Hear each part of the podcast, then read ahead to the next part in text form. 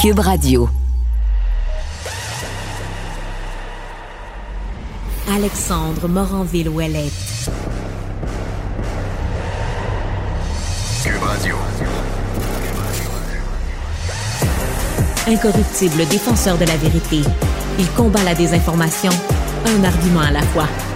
Journaliste dévoué, il n'est jamais à court d'arguments.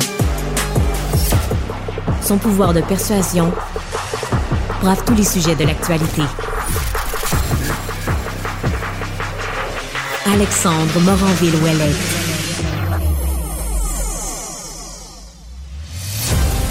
Bonjour et bienvenue à Cube Radio en ce beau vendredi radieux, justement, à l'extérieur. Il fait très beau, quoique c'est un peu froid, mais demain, pour le plus grand bonheur des gens qui sont amateurs de parc ou de plein air, ben, sachez qu'il va falloir, il va faire à peu près là, un 22-24 degrés environ dehors. Ça va être très beau, très chaud, puis dimanche, ben, il annonce de la pluie, puis du froid, du froid, du froid. Donc, on risque d'avoir l'espèce de mélange, élégant mélange du printemps durant la fin de semaine. Donc, profitez-en. Le barbecue, c'est samedi, pas dimanche. Toutes sortes de sujets d'actualité encore aujourd'hui, alors que je le rappelle, je suis en remplacement de Mario Dumont qui revient lundi, qui sera avec nous donc, euh, alors que je serai à ses côtés pour le tout savoir en 24 minutes et autres sujets, et nous reviendrons à la normale. Mario est capable de bronzer habituellement à peu près 17 minutes au soleil. Je sais pas trop si en Alsace il faisait des gros rayons, mais on pourra voir là, si vous suivez sur le site Cube Radio à la caméra, on pourra voir si le bronzage de Mario est revenu le plus fort que jamais jamais.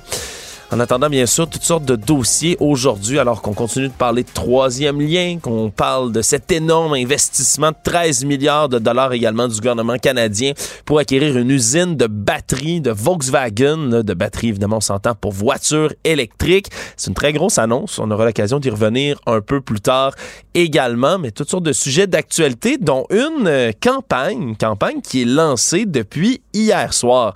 Dans les bars de Montréal, il y a des protèges verts qui sont distribués gratuitement.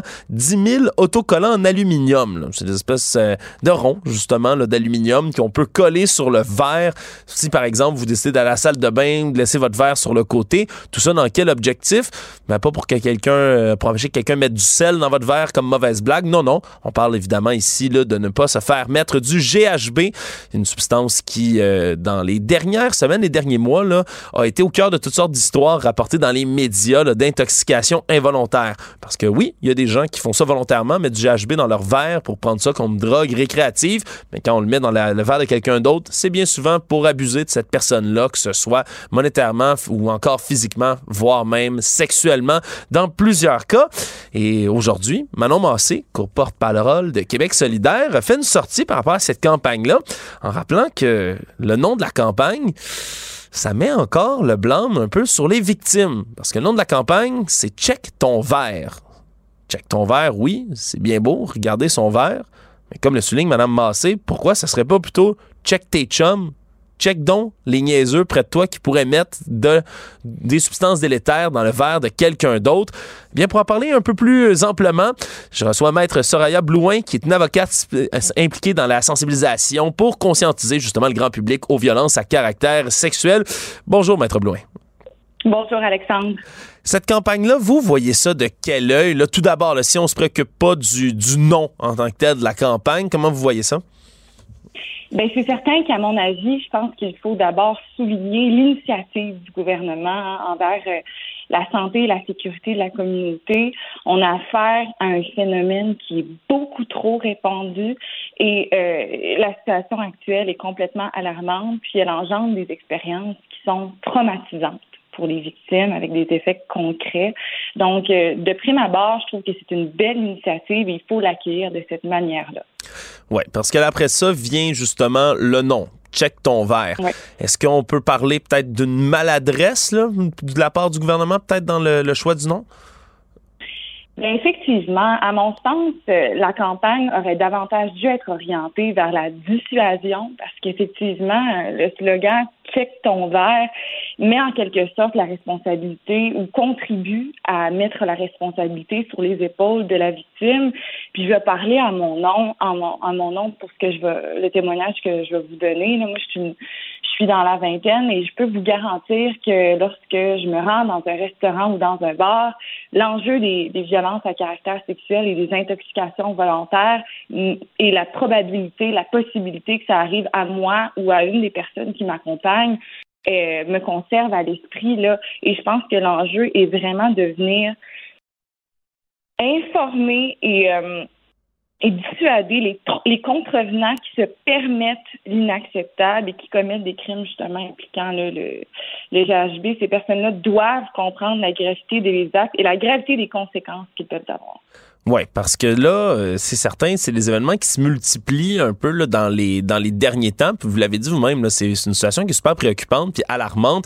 Vous qui œuvrez un peu dans le milieu, est-ce qu'on sait qu'est-ce qui provoque, si on veut, cette explosion de cas ou d'histoires? Est-ce que c'est qu'il y en a plus, là, juste en, termes de nombre de gens qui se font droguer comme ça au GHB, ou on est dans une période où on est plus capable de l'identifier peut-être pour les victimes, puis on est capable de faire les liens et de le dénoncer peut-être plus fort? Ce qui est difficile avec l'enjeu du GHB, c'est que les statistiques sont difficiles à aller chercher puisque justement c'est une c'est une drogue qui est extériorisée extrêmement rapidement euh, de l'organisme. Par contre, l'organisme Alco Prévention Canada, je vais vous citer une citation là, qui qu'il mentionne, c'est ils font de la sensibilisation envers euh, des produits similaires à ceux que le projet pilote va offrir aux citoyens. Des recherches prouvent que 56 des femmes et 44 des hommes ont été victimes de drogues achetées dans leur verre. c'est énorme, c'est incroyable. Hmm. Et c'est en reflux d'essence actuellement, effectivement. Et ce, depuis plusieurs années au Québec. Et heureusement, le débat actuellement là, est, euh, va, de bon, va, de bon, va de bon plein parce que comme je le mentionnais, la situation est urgente et il faut agir. Parce que sinon, si on pense aux autres moyens, là, c'est bien beau de mettre une barrière physique pour empêcher quelqu'un d'accéder à son verre, on comprend que c'est pas euh, c'est pas la panacée du tout. Là. Oui, on, on veut parler justement d'y aller dans de la prévention, on veut sensibiliser les gens. Je peux pas croire que j'ai à vous dire ça comme ça, là, mais sensibiliser les gens à pas droguer d'autres personnes contre leur gré, là, ce qui, ce qui, ce qui a, dans, mon, dans ma tête à moi est un non-sens complet. Mais qu'est-ce qu'on peut faire? Sinon? C'est quoi les autres recours? Par exemple, on a été victime justement d'un incident comme ça où on s'est fait intoxiquer contre notre gré, étant donné que ça part super rapidement de l'organisme et tout. Qu'est-ce qu'on a comme recours quand on a été victime de ça?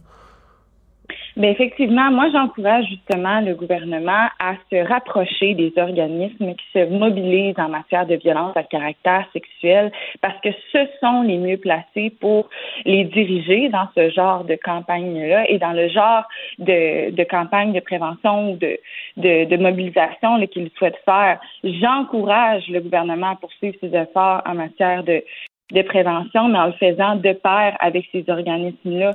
Puis, euh, effectivement, je pense que qu'en, renforçant le discours vers la dissuasion, puis en, exprimant clairement euh, les peines et euh, les effets qui sont reliés euh, à ces drogues-là, ben ça va avoir nécessairement un effet dissuasif là sur sur, la population. Puis là, le produit qu'il propose en tant que tel, je trouve que c'est une belle idée parce que le fait de l'avoir physiquement, dans un bar pour un contrevenant, nécessairement, ça aura un effet dissuasif. Il est confronté directement avec euh, avec euh, un élément comme celui-là.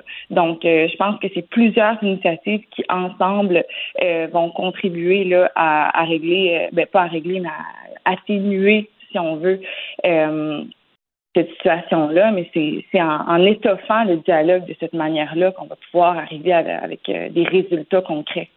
Vous parlez là de peine dans ces cas-là. À quoi ça ressemble une peine, par exemple, si on se fait, là, je comprends que tout dépend également de qu'est-ce qui arrive après, justement, que la, personne a été euh, intoxiquée. Mais ça ressemble à quoi les peines pour quelqu'un qui euh, irait volontairement droguer quelqu'un d'autre comme ça dans un bar? Ben, avant de parler de peine, je pense que, comme je le mentionnais tout à l'heure, c'est pas pour rien que les statistiques sont euh, extrêmement difficiles à dénoter, c'est que considérant que la drogue est, est extériorisée extrêmement rapidement dans le de l'organisme, d'abord, ben souvent les victimes ne, connaissent même pas la personne euh, ou le, contrevenant qui euh, a commis cette action-là. Ensuite, de prouver euh, cette action-là, c'est extrêmement difficile et c'est justement, parmi les, les solutions qu'on pourrait apporter à la campagne, ce serait de mieux outiller les restaurants, peut-être pour avoir des je sais pas, des agents de sécurité, des, systèmes de surveillance pour garantir euh, une meilleure surveillance et encore une fois contribuer au, au caractère dissuasif de la campagne envers les contrevenants et non les victimes. Oui, parce que ça reste le, plus important autour de tout ça.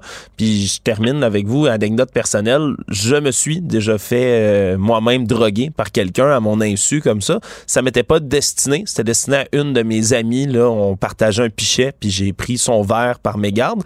Puis euh, c'était ma deuxième consommation de la soirée. Puis il y a une chance que quelqu'un me ramassé en train de m'échouer dans un banc de neige quelque part. Sinon, je ne sais pas comment je serais rentré. Mais c'est des expériences qui sont extrêmement, extrêmement angoissantes là, pour l'avoir déjà vécu. Mhm. Puis dans mon cas, je suis pas la cible là, de choix. Je m'en rends bien compte des gens qui voudraient en droguer d'autres, mais c'est ça peut arriver là, absolument à n'importe qui. Puis on vous remercie évidemment là, du travail que vous faites autour de tout ça pour tenter d'endiguer le fléau. Maître Soraya Blouin, je vous rappelle, vous êtes avocate, vous êtes impliquée dans la sensibilisation pour conscientiser le grand public aux violences à caractère sexuel. Merci beaucoup d'avoir été là. Merci à vous et merci de votre partage. Au revoir. Alexandre Moranville-Ouellette probablement capable de vous battre à n'importe quel jeu de société, tout en débattant des enjeux de société.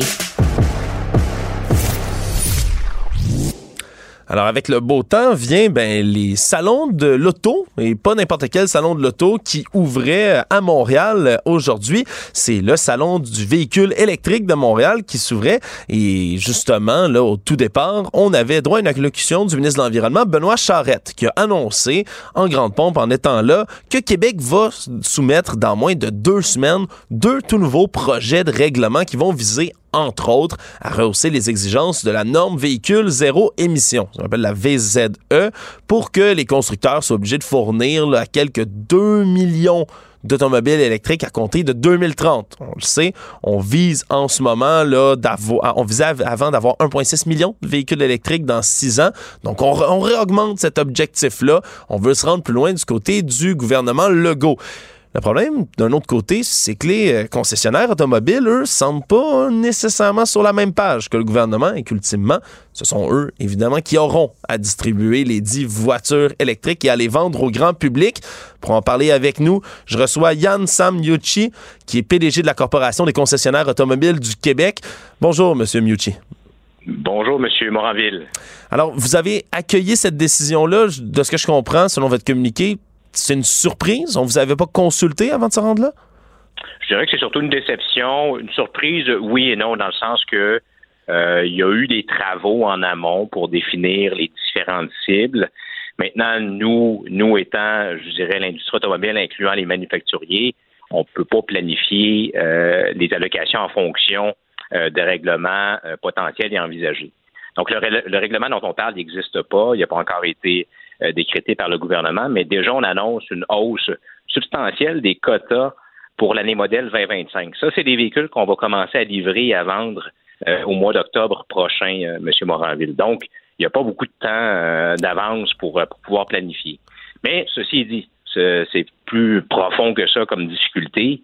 vous savez, aujourd'hui, acquérir un véhicule électrique pour bien des marques, bien des modèles, ça peut prendre plusieurs mois, voire euh, ça se compte en années pour certains, certains modèles. Ouais. Alors là, avec les problèmes d'approvisionnement qu'on a, qui sont attribuables euh, d'une part aux puces électroniques et d'autre part à la fabrication des batteries, euh, on a un défi d'industrie, défi d'approvisionnement. Alors, on a beau rehausser les seuils des normes BZE comme le, le, Québec se propose de faire, ça ne change pas la capacité des manufacturiers de livrer des véhicules. Alors là, on fait face à une problématique, une problématique réelle et imminente pour la prochaine année modèle. On est passé d'une exigence de 12,5% euh, de vente de véhicules électriques à 22 Alors, euh, c'est quasi le double qu'on exige des manufacturiers pour le marché du Québec. Oui, parce que là, je, veux comprendre la mécanique là, bien comme il faut autour de tout ça. Là, quand on demande à ce qu'il y ait plus de véhicules électriques vendus comme ça, mais le, fardeau tombe directement sur les concessionnaires automobiles du Québec. Puis là, après ça, c'est quoi? C'est la proportion, par exemple, de véhicules au sein du concessionnaire lui-même qui va être regardé en tant que, pour, aux yeux de ce règlement-là? Pour être précis, l'exigence est attribuée au manufacturier qui fait affaire au Québec. OK. Alors, le manufacturier lui-même a une exigence, en fait, de prorata, si on veut, de l'ensemble des allocations de véhicules qu'ils vont mettre sur le marché du Québec. Donc, 12,5% qui est envisagé pour 2025 devient 22% euh, pour chacun des manufacturiers. Le défi, c'est que les véhicules ne seront tout simplement pas livrés de par les problèmes d'approvisionnement qu'on a présentement. Donc, le manufacturier aura un choix à faire. Premier choix, première possibilité, euh, continuer de livrer des véhicules sur le marché du Québec en ne respectant pas les quotas, auquel cas il devra payer une amende au ministère de l'Environnement de 20 000 par crédit manquant. C'est des sommes énormes qu'on exige des manufacturiers. L'autre possibilité, et c'est la plus probable, pour certains manufacturiers qui ne seront pas en mesure de livrer, ben, ils vont décider de simplement réduire les allocations globales de véhicules pour le marché du Québec. Donc, il y aura moins de véhicules disponibles pour le marché du Québec, ce qui fera en sorte, au final, que d'une part, on n'atteindra pas nos objectifs euh, VZ2, puis l'objectif final, c'est de diminuer les gaz à effet de serre, mais on va peut-être même ralentir la diminution des gaz à effet de serre puisqu'on n'aura pas de véhicules récents à mettre sur la route. Donc, les gens vont garder leurs véhicules anciens qui polluent plus que les véhicules d'aujourd'hui, incluant ceux euh, à, essence.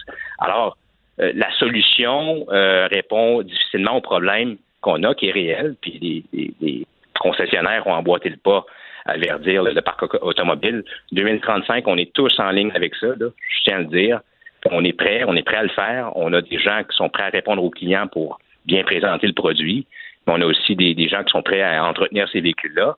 Mais là, nous, on, pense que le gouvernement fait fausse route avec euh, sa solution de rehausser les seuils parce que l'impact final ne sera pas positif en termes de GES. Puis, vous le savez, au cours des deux, trois dernières années, le prix des véhicules a fortement augmenté ben euh, par le manque de disponibilité. Et si je vous dis que demain matin, certains manufacturiers vont réduire les allocations pour le marché du Québec, on va se retrouver dans une situation où le prix des véhicules risque d'augmenter encore plus. Alors, pour le consommateur, au final, euh, peu ou pas de bénéfices.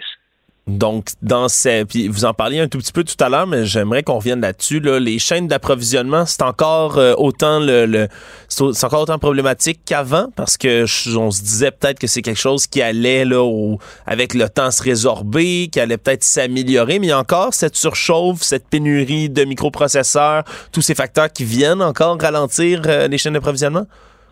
Absolument, on n'est pas rendu à, à, la sortie de cette crise-là.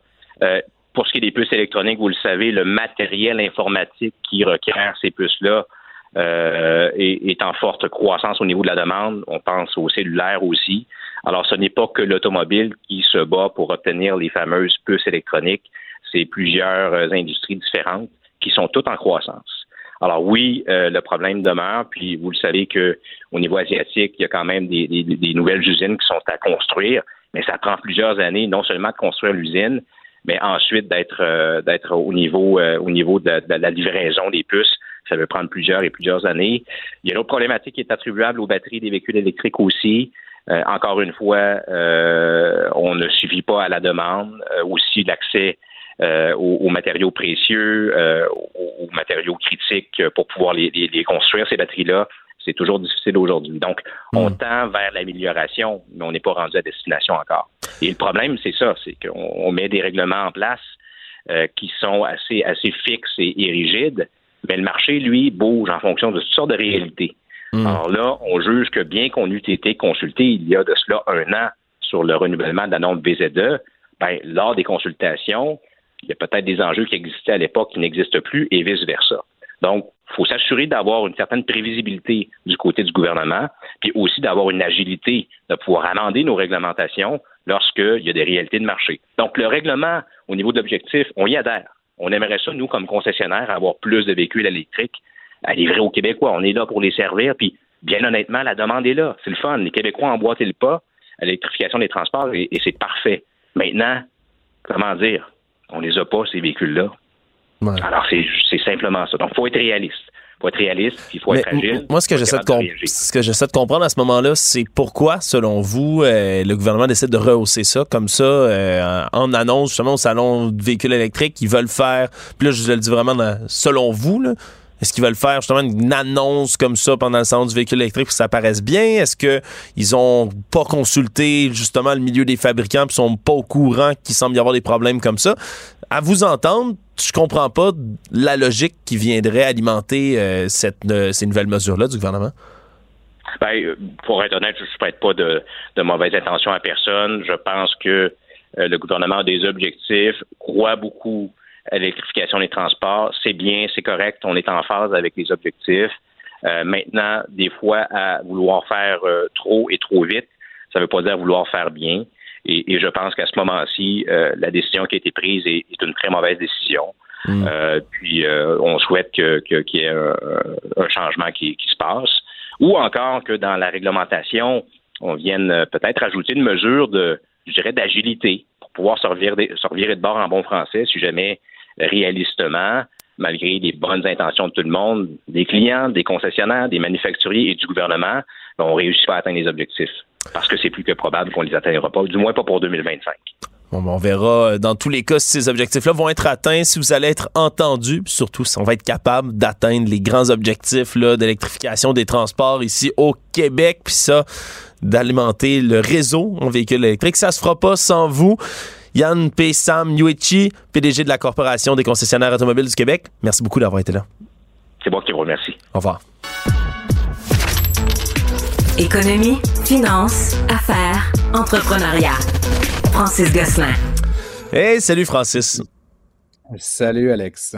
Écoute, euh, on avait déjà parlé ensemble de cette grève des fonctionnaires fédéraux qui a commencé cette semaine. Là. 155 000 fonctionnaires en tout et partout. Bien sûr, ça perturbe les services, ça gosse les gens qui ont envie d'aller renouveler leur passeport, etc. Toutes sortes de, de disons, d'effets à ces grèves-là. Il y en a un qui était monétaire aussi, dont tu nous avais déjà averti, prévenu plus tôt dans la semaine que ça allait commencer à coûter cher. Ben là, on l'a estimé, puis ça risque d'amputer là, presque 1% du PIB par jour. C'est-tu vrai, ça? Euh, non, en fait, c'est par mois. Par mois, pardonne-moi d'un mois, effectivement. Mais 1% du PIB, Alex, c'est beaucoup, beaucoup, beaucoup d'argent.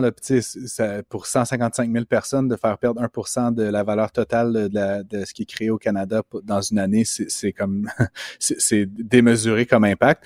Euh, mais pourtant, c'est euh, le résultat auquel arrive euh, l'économiste Derek Holt, qui j'avais dit justement en début de semaine que j'avais pas j'avais pas justement trouvé d'études qui chiffraient un peu l'impact économique de cette grève-là. Donc, c'est Derek Holt qui est l'économiste de la banque Scotia qui a, justement fait cet exercice-là. Euh, il estime, lui, qu'en fait, l'impact actuellement est de 200 millions de dollars par jour et que si la grève donc durait un mois, ça impacterait de l'ordre de 1% du PIB. Et donc, ça, c'est 1% par mois. Donc, imaginons une grève qui durerait deux mois, trois mois. Euh, je veux dire, l'impact, je ne sais pas si les auditeurs se représentent, mais 2-3% du PIB, c'est des plusieurs milliards de dollars euh, comme impact. Et donc, ça, c'est sûr que c'est quelque chose qu'on ne souhaite pas comme impact. Je pense même que les, syndiqués en grève ne, souhaitent pas, euh, à, ce point-là, détruire l'économie canadienne. Oui, puis ce qui est plus préoccupant encore, c'est qu'on voit pas jusqu'à date, du moins, de volonté nette et précise de la part du gouvernement Trudeau de, de, de, mettre fin à court terme à cette grève-là.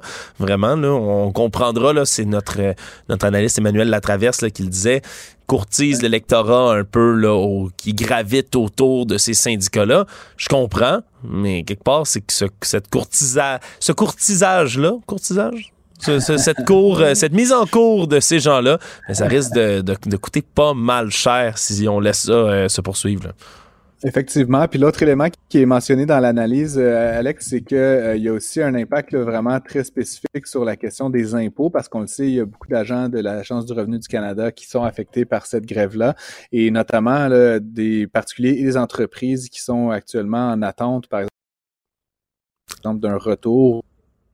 Oh. Euh, qui n'est pas clarifié évidemment parce que l'ARC est en grève, c'est qu'est-ce qui va arriver avec les retards? Dans un sens comme dans l'autre, c'est-à-dire si tu attends ton retour et que ça prend 30, 40, 60, 90 jours, est-ce que l'État canadien va payer un intérêt comme il le fait habituellement, c'est-à-dire s'il y a un retard dans le paiement d'une dette, dans un sens ou dans l'autre, que ce soit l'ARC ou le particulier ou l'entreprise, faut payer un, près de 9 là, de pénalité. Ah ouais. Mais là, en fait, si par exemple tu envoies ton retour, ton, ton paiement, par exemple, d'impôt et qu'il n'est pas traité, est-ce que tu vas être pénalisé pour cause de non-traitement, ça serait un peu absurde que ce soit le cas. Euh, et donc, encore une fois, là, c'est, toutes ces, ces questions-là qui sont un peu en suspens, mais ça pourrait aussi avoir un impact monétaire sur les familles, les PME et les entreprises du Canada. Et ça, évidemment, là, ça pourrait fâcher beaucoup, beaucoup de gens. Comme tu dis, on, on fait du courtisage, mais éventuellement, il pourrait y avoir de la grogne populaire là, qui vient avec cette stratégie un peu d'évitement qui a été choisie par le gouvernement Trudeau pour l'instant. Et ça, ça pourrait éventuellement avoir des conséquences politiques également. Sur la scène fédérale également, on a finalement annoncé là, le montant de l'investissement pour faire venir une usine de Volkswagen de batteries électriques. 13 milliards de dollars qui sont mis sur la table par le gouvernement fédéral. Et là, euh, il y, a plusieurs choses. Un, je veux qu'on parle ensemble, Francis, ben, de ce coût-là complètement astronomique, j'ai l'impression, alors que Volkswagen eux-mêmes mettent quoi, 7 milliards, je pense? Le gouvernement met plus qu'eux. Puis deux, ah, on y reviendra après aussi, mais ça coiffe le Québec quand même, qui avait déjà une longueur d'avance sur la, scène justement de la filière électrique. Là, on décide d'envoyer ça en Ontario. C'est bizarre. Ben, faut, donc, faut séparer les choses. Donc, déjà, le Canada se battait contre les Américains pour attirer cet investissement-là de Volkswagen. Donc, là, qu'il y ait de l'argent public qui soit mis, ben, à la limite, on peut poser la question de combien il fallait mettre pour se battre contre une installation au sud de la frontière. Comme tu dis, le montant est assez important, surtout qu'au final, l'État euh, va, va mettre plus d'argent que l'entreprise elle-même dans le projet. C'est-à-dire qu'on finance plus de 50% euh, du projet. C'est 13 milliards sur 10 ans, là, donc ça correspond à un peu plus d'un milliard de dollars par année ça reste énormément d'argent, surtout dans la mesure où il est question d'une création d'environ 3000 euh, euh, emplois au total, ce qui est beaucoup d'emplois objectivement, mais deux choses. Un, on n'a pas tant besoin de nouveaux emplois au Canada. On est dans une situation de, plein emploi, des taux de chômage historiquement bas. Donc, pourquoi est-ce qu'on finance à ce point-là pour créer des nouveaux emplois? Et si tu divises le 13 milliards par le nombre d'emplois, ça donne plus de 4 millions de dollars par emploi. Je veux dire, ouais. même sur 10 ans, 450 000 dollars par année, c'est complètement démesuré par rapport à l'impact économique réel que ça va avoir, du moins si on l'exprime en matière d'emploi. La deuxième chose dont tu parles, ce qui est un peu fâchant aussi, c'est que l'État canadien, donc en, octroyant cette subvention-là à Volkswagen, donc de 13 milliards, et en l'octroyant pour une installation en Ontario, ce qu'ils font, c'est qu'ils choisissent des gagnants. Là, ce que ce qu'on déteste souvent les économistes, c'est quand l'État se, se, se, met à choisir des gagnants et des perdants. Et donc ici, le gagnant, c'est l'Ontario. Et ça se fait forcément donc au détriment euh, d'un investissement similaire qui aurait pu être fait au Québec, où on sait, euh, bon, la province, puis je dis ça là, sans fausse fierté nationaliste, mais on avait une longueur d'avance dans la filière batterie. On a la seule mine de lithium opérationnelle au Canada actuellement. Euh, on a, tu sais, plein, plein de raisons là, de choisir le Québec pour, pour installer cette usine-là. Donc, le fédéral, dans le fond, finalement, avantage une autre région du pays euh, au détriment de la nôtre. Et ça, évidemment, c'est un peu fâchant. Je veux t'avouer que quand le gouvernement fédéral se met à choisir des gagnants et des perdants dans cette, cette course-là. Ouais, ça donne de l'urticaire aux économistes, comme tu le dis. Euh, pour, puis pour le pétrole, puis là, tu vas, tu vas pouvoir me l'expliquer un peu mieux, mais c'est une mauvaise semaine pour le pétrole? Ben, c'est une mauvaise, ça, ça dépend si tu es vendeur ou acheteur, j'imagine, mais c'est une bonne semaine pour les gens qui ont une auto-essence, j'imagine, dans la mesure où ça va se traduire le tôt ou tard par une petite baisse euh, dans les prix à la pompe. Ce qui est étonnant pour moi, Alex, c'est qu'en fait, euh, le mois dernier, l'OPEP+, dans le fond, qui est l'organisation qui gère euh, les, pays producteurs de pétrole, producteurs de pétrole, avait annoncé une diminution très importante de la production quotidienne de pétrole dans l'objectif, évidemment, offre et demande. Hein, si tu baisses significativement l'offre, ben les prix augmentent là, à demande constante. Et donc, ils avaient notamment annoncé un chiffre un peu sorti d'un chapeau de 80 dollars le baril, qui était le prix euh, bon plancher, le, prix minimal auquel ils souhaitaient euh, vendre le pétrole. Mais ça, c'était suite donc à une baisse importante de la production. Et là, ce qui est étonnant, c'est qu'en raison de nouvelles un peu moyennes concernant les marchés américains, le pétrole s'est naturellement remis à baisser. Et là, il est à 80 dollars pour le Brent, à 77 dollars le West Texas. Donc, c'est étonnant que un mois après une baisse importante de l'offre, on se retrouve à nouveau à ce prix euh, plancher. Et donc, si ça continue sur ce rythme-là, juste cette semaine, le pétrole a perdu 6% Donc, est-ce que ça continue comme ça? On repasse en bas du 80 le PEP Plus devrait redéclarer une baisse de production. Et ça, c'est franchement, pour moi, c'est très, très, très surprenant. Pour les consommateurs, c'est une bonne nouvelle, mais pour, euh, les producteurs, les pays producteurs, c'est pas, pas très enchanteur, évidemment, comme, comme annonce. Le fait qu'on produit moins de pétrole, je sais pas, à mes oreilles à moi, ça sonne comme une bonne nouvelle si on est capable de se détourner Ah, des énergies fossiles. Mais euh, Oui, oui, puis en, en lien avec ton entrevue euh, précédente, euh, Alex, là, comme tu sais, moi-même, je suis un grand partisan des véhicules électriques et tout. Puis, tu sais, je pense que pour l'instant, c'est très marginal comme différence, mais si on se projette à l'horizon, par exemple, 2030 ou 2035, quand euh, tu sais, 50% ou plus du parc automobile euh, mondial ou en tout cas canadien sera électrifié, c'est sûr que ça va euh, engendrer une baisse de demande, puis ça, ça va avoir des impacts majeurs sur le prix du pétrole. Mais à court terme, comme je te dis, ces fluctuations-là sont surprenantes. Et évidemment, bon pour les consommateurs de pétrole, mais moins bon pour euh, les pays, et notamment le Canada, là, tu sais, qui, est- qui est un producteur important, de voir, euh, malgré la diminution de la quantité produite, euh, des baisses de prix. On va suivre ça avec beaucoup d'intérêt parce qu'évidemment, ça pourrait aller dans, dans vraiment différentes directions là, au cours des prochaines semaines et des prochains mois, surtout à l'approche de l'été, des vacances, etc. Ouais. il y a toujours des intéressant de, fluctuations. de voir Ouais, toujours des fluctuations du prix de l'essence là, juste avant les vacances. la veille des vacances de Ouais, construction. ça- c'est toujours, toujours ce genre de, de, de drôle de phénomène-là qui apparaît là, toujours à peu près à pareille date. Francis, c'est un plaisir de discuter avec toi toute la semaine. Merci beaucoup d'avoir été là. On se reparle lundi. Très bien. On se reparle bientôt. Bye bye.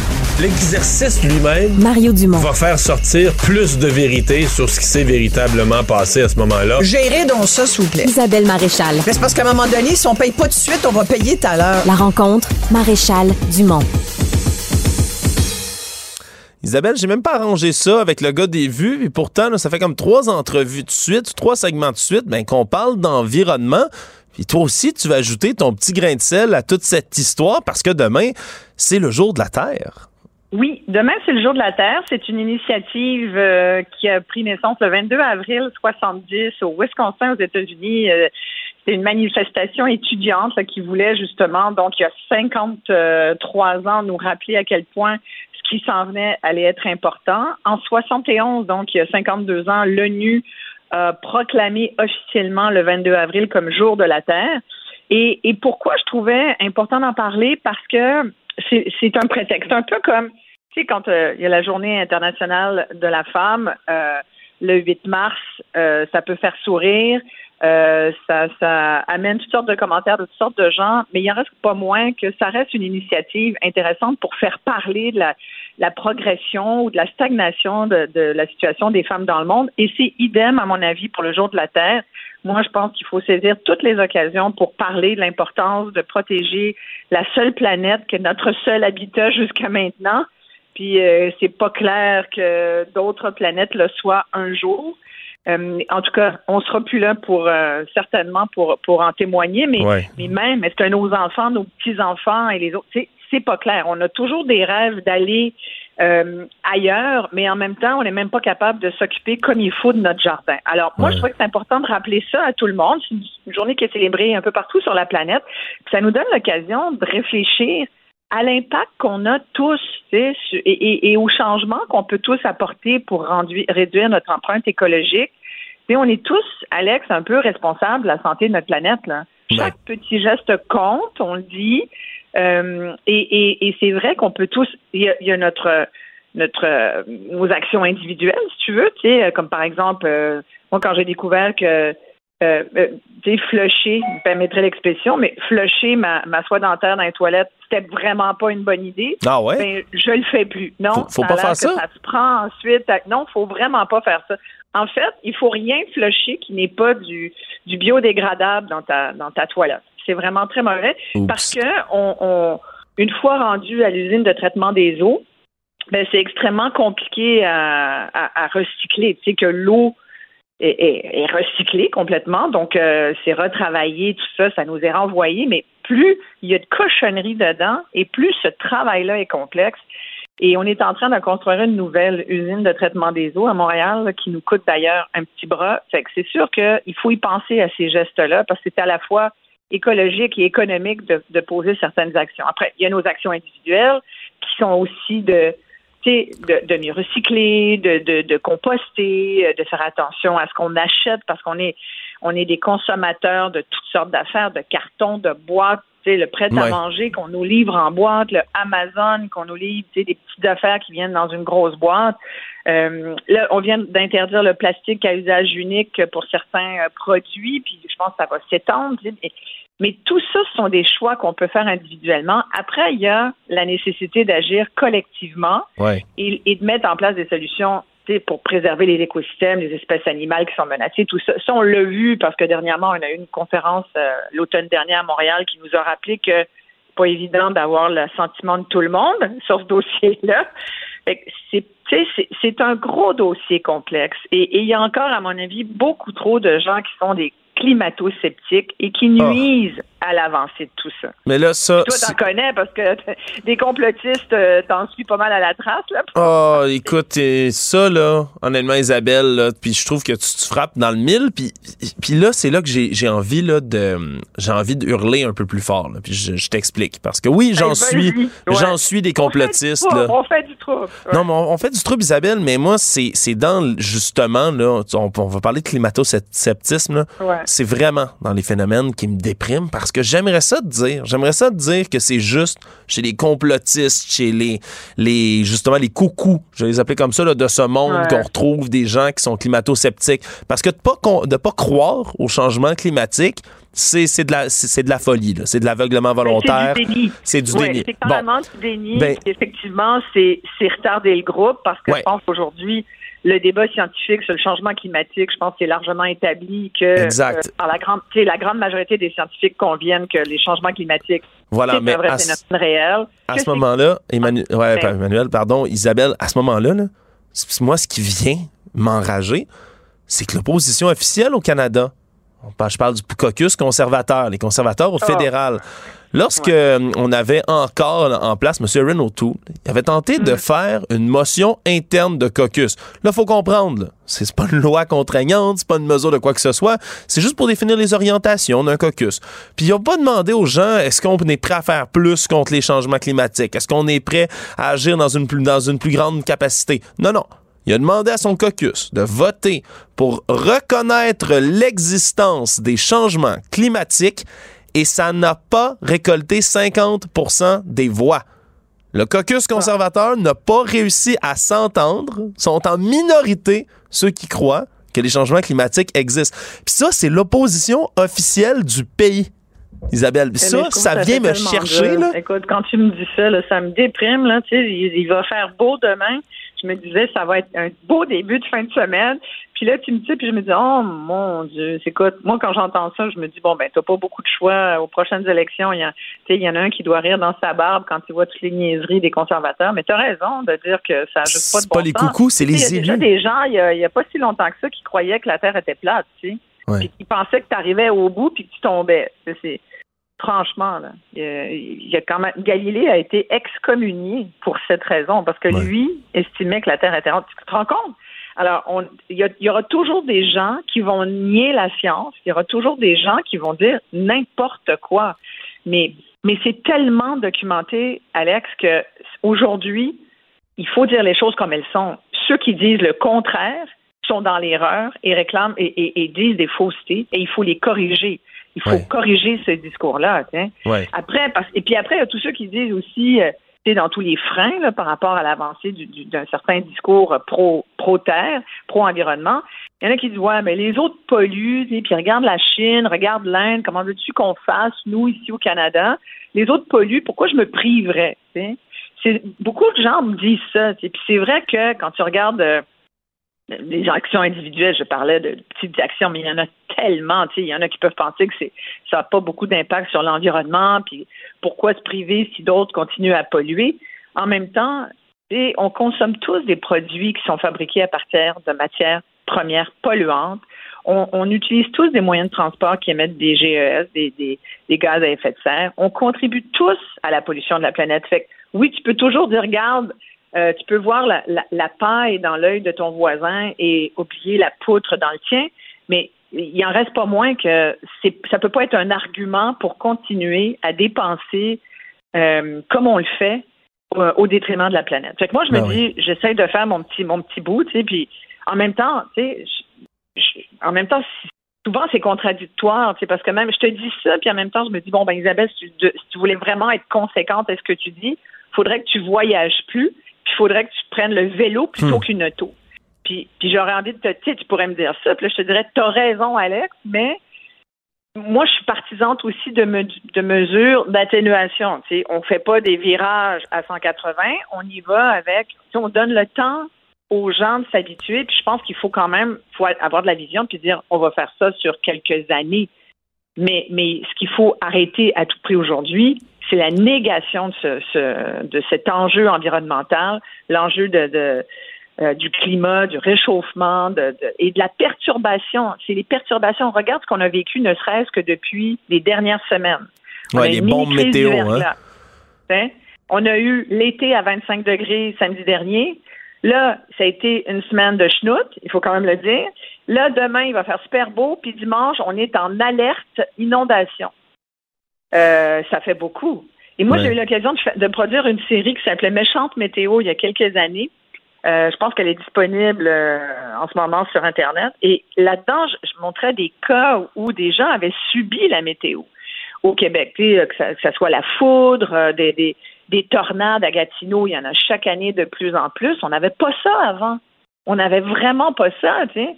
Euh, des inondations, des, des glissements de terrain. Au Québec, on est un peu, on a un petit peu tout le cocktail de ces perturbations météo-là.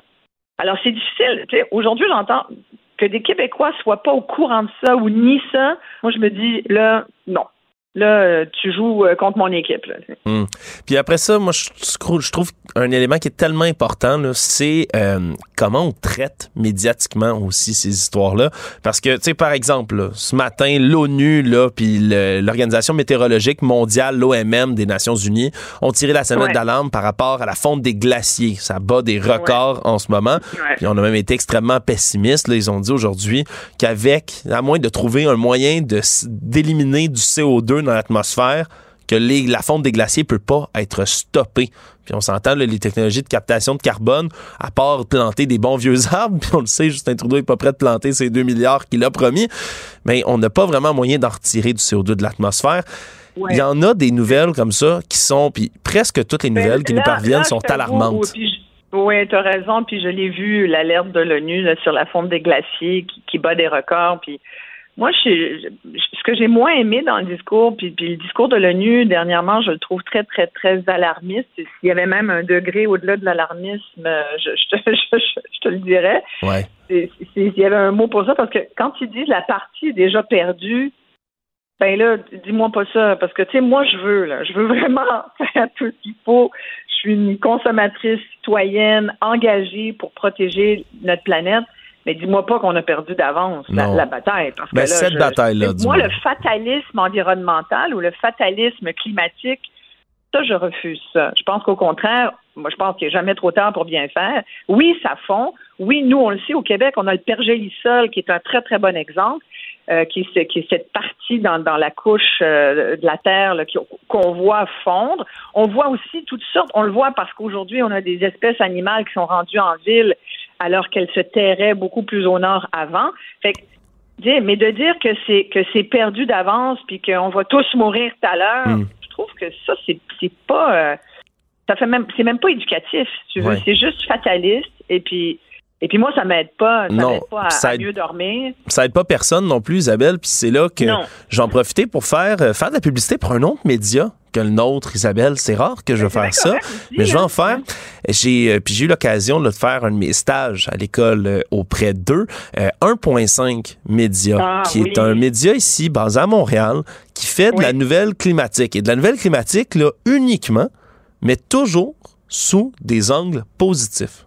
Le but de ce média-là, c'est de ne ramener que les nouvelles environnementales, les bonnes nouvelles, parce que ça, ça fait pas les manchettes et pourtant, il y en a des bonnes nouvelles environnementales, puis il y en a beaucoup. J'invite les gens vraiment à aller suivre ce qu'ils font, parce que c'est un travail qui est, qui est effectivement pas facile. Il faut les dénicher, ces nouvelles-là, il faut aller en rencontre des gens sur le terrain, mais au final, il y en a des bonnes nouvelles. Puis je pense que oui, sans, sans mettre la tête dans le sable, puis pas consulter euh, le fait que les glaciers fondent, que le climat change, qu'il y a des compagnies qui sont délinquantes environnementalement, etc. Je pense que c'est bon aussi là, de faire un petit peut-être un 50-50, d'aller voir les bonnes nouvelles aussi qu'il y a. Totalement raison. Puis le 1.5, si les gens se demandent ce que c'est, Euh, c'est pas un autre pourcentage d'inflation. c'est, c'est un objectif à l'époque, 1,5 degré de réchauffement climatique, c'était ce qu'on considérait comme étant euh, l'objectif, mais là, euh, le GIEC l'année dernière a, même statué que le 1.5 était beaucoup plus 2 degrés. Ouais. Euh, 1.5 c'était plus euh, c'était plus viable. On disait 1,5 degrés d'ici 2035 d'augmentation des températures, mais là on est plus dans le 2 et, et plus. Euh, mais c'est sûr que 1,5, il faudrait vraiment, vraiment réduire beaucoup l'activité humaine. Ouais. Ça prendrait, puis on se le souhaite pas, là, mais tu sais, euh, j'allais dire, ça prendrait une autre pandémie. Évidemment, on ne souhaite vraiment pas ça, mais, mais pendant la pandémie, malheureusement, c'est quand même, malheureusement parce que c'est malheureux qu'il faille ça pour pour aider la planète, mais on a vu qu'il y avait effectivement moins de GES euh, émis pendant euh, le confinement parce que qu'est-ce que tu veux, on était tous chez nous à plus bouger, on roulait plus en voiture, on était confinés. Alors, mais ça démontre encore une fois à quel point c'est l'activité humaine euh, qui euh, et, et les industries. Et, moi, je, moi, je suis souvent, je lisais dernièrement, tu vois, je- puis je pense qu'il faut s'informer. Tu sais, euh, le seul truc que je, je garderais parfois là, des, des, des complotistes, faites tes recherches, c'est que oui, informez-vous, faites des recherches, mais des bonnes, d'aller sur des bonnes sources. Puis et, et, et, et informez-vous parce que tu apprends toujours quelque chose. Tu sais, moi, j'ai appris dernièrement, je, je savais pas que c'était autant euh, énergivore, mais quand on fait des, des journées entières en Zoom, ce qui est souvent mon cas, euh, ben c'est très très très énergivore puis on consomme beaucoup de data puis tout ça ben c'est tu sais, avec tous nos nos ordinateurs et tout chaque site qu'on va consulter bref tout nos, nos téléphones cellulaires tout ça là, c'est tout tout ce Mhm. nuage hein, euh, d'informations ben c'est du data qui est dans des espèces de, de, de grands ordinateurs qui sont hébergés dans des grands dans des espèces de, de gros données. Et tout ça, ça brûle de l'énergie, ça bouffe de l'énergie et ça fait beaucoup de pollution. Fait que là, tu vois, ça, c'est le genre de choses. On dit, OK, mais on se fait-tu moins de meetings? Est-ce qu'on va se revoir plus en présentiel, finalement? Tu sais, c'est, toutes des questions qui sont reliées. Euh, mais, mais une chose est sûre, c'est que moi, j'invite les gens, et puis ça, si ça leur tente, demain, il va faire beau, euh, vous pouvez aller participer à la marche euh, pour le climat demain à Montréal. Il y en a un peu partout sur la planète. Puis parlez-en, parlez-en avec euh, vos amis, vos enfants, euh, votre conjoint, puis soyons tous unis, derrière la planète. Moi, je, te le disais d'entrée de jeu, on en a juste une. Tu sais, jusqu'à preuve Ouais. du contraire, c'est là qu'on vit, puis m'étonnerait qu'à court, moyen et long terme, on vive ailleurs. Oui, absolument, Isabelle. Là-dessus, tu as bien raison. Merci beaucoup pour la belle semaine, Isabelle. C'est un Hey, merci plaisir d'avoir pu échanger avec toi. Écoute, Alex, vraiment, super cool. t'es, t'es très gentil. Et qu'on se retrouve lundi avec Mario. Oui. Bonjour de la Terre et bonne fin de semaine à toi. Oui, à toi aussi, merci. Informé, cultivé, rigoureux. Il n'est jamais à court d'arguments. Savoir et comprendre. Alexandre Morin-Villouellette. L'entrevue qui va suivre ne vient pas d'un mythe. Non, non, on est bien ancré dans la réalité, mais on va vous parler aujourd'hui de chasse au trésor. Et pas n'importe laquelle. Moi qui est un amateur, là, habituellement, d'archéologie, de fouilles, de découvertes euh, du passé, mais je me doutais pas qu'il pourrait y avoir un trésor enseveli à Montréal. Il y a un éditeur américain appelé Byron Price qui a, euh, dans les années 80, caché dans 12 villes américaines 12 coffres secrets, enterrés, et dans un livre publié l'année d'après, ben, aurait mis toutes sortes d'indices dans un livre justement qui s'appelait The Secret, le secret. Et là, euh, des années et des années plus tard, ben, M. Price est mort, lui. Son secret est allé dans sa tombe et on a juste retrouvé trois des 12 coffres mystérieux. Ma prochaine invitée, elle, Rebecca Verdon, est modératrice d'un forum dédié à la recherche du trésor caché de Byron Price à Montréal. Bonjour, Madame Verdon. Bonjour, On- bonjour, ça va bien? Ça va très bien. Vous, on dit Verdon, Verdon?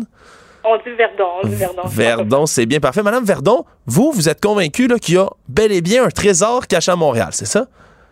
Absolument, oui, oui, sans aucun doute. Parlez-nous un peu de, de quoi il s'agit là, pour nos auditeurs.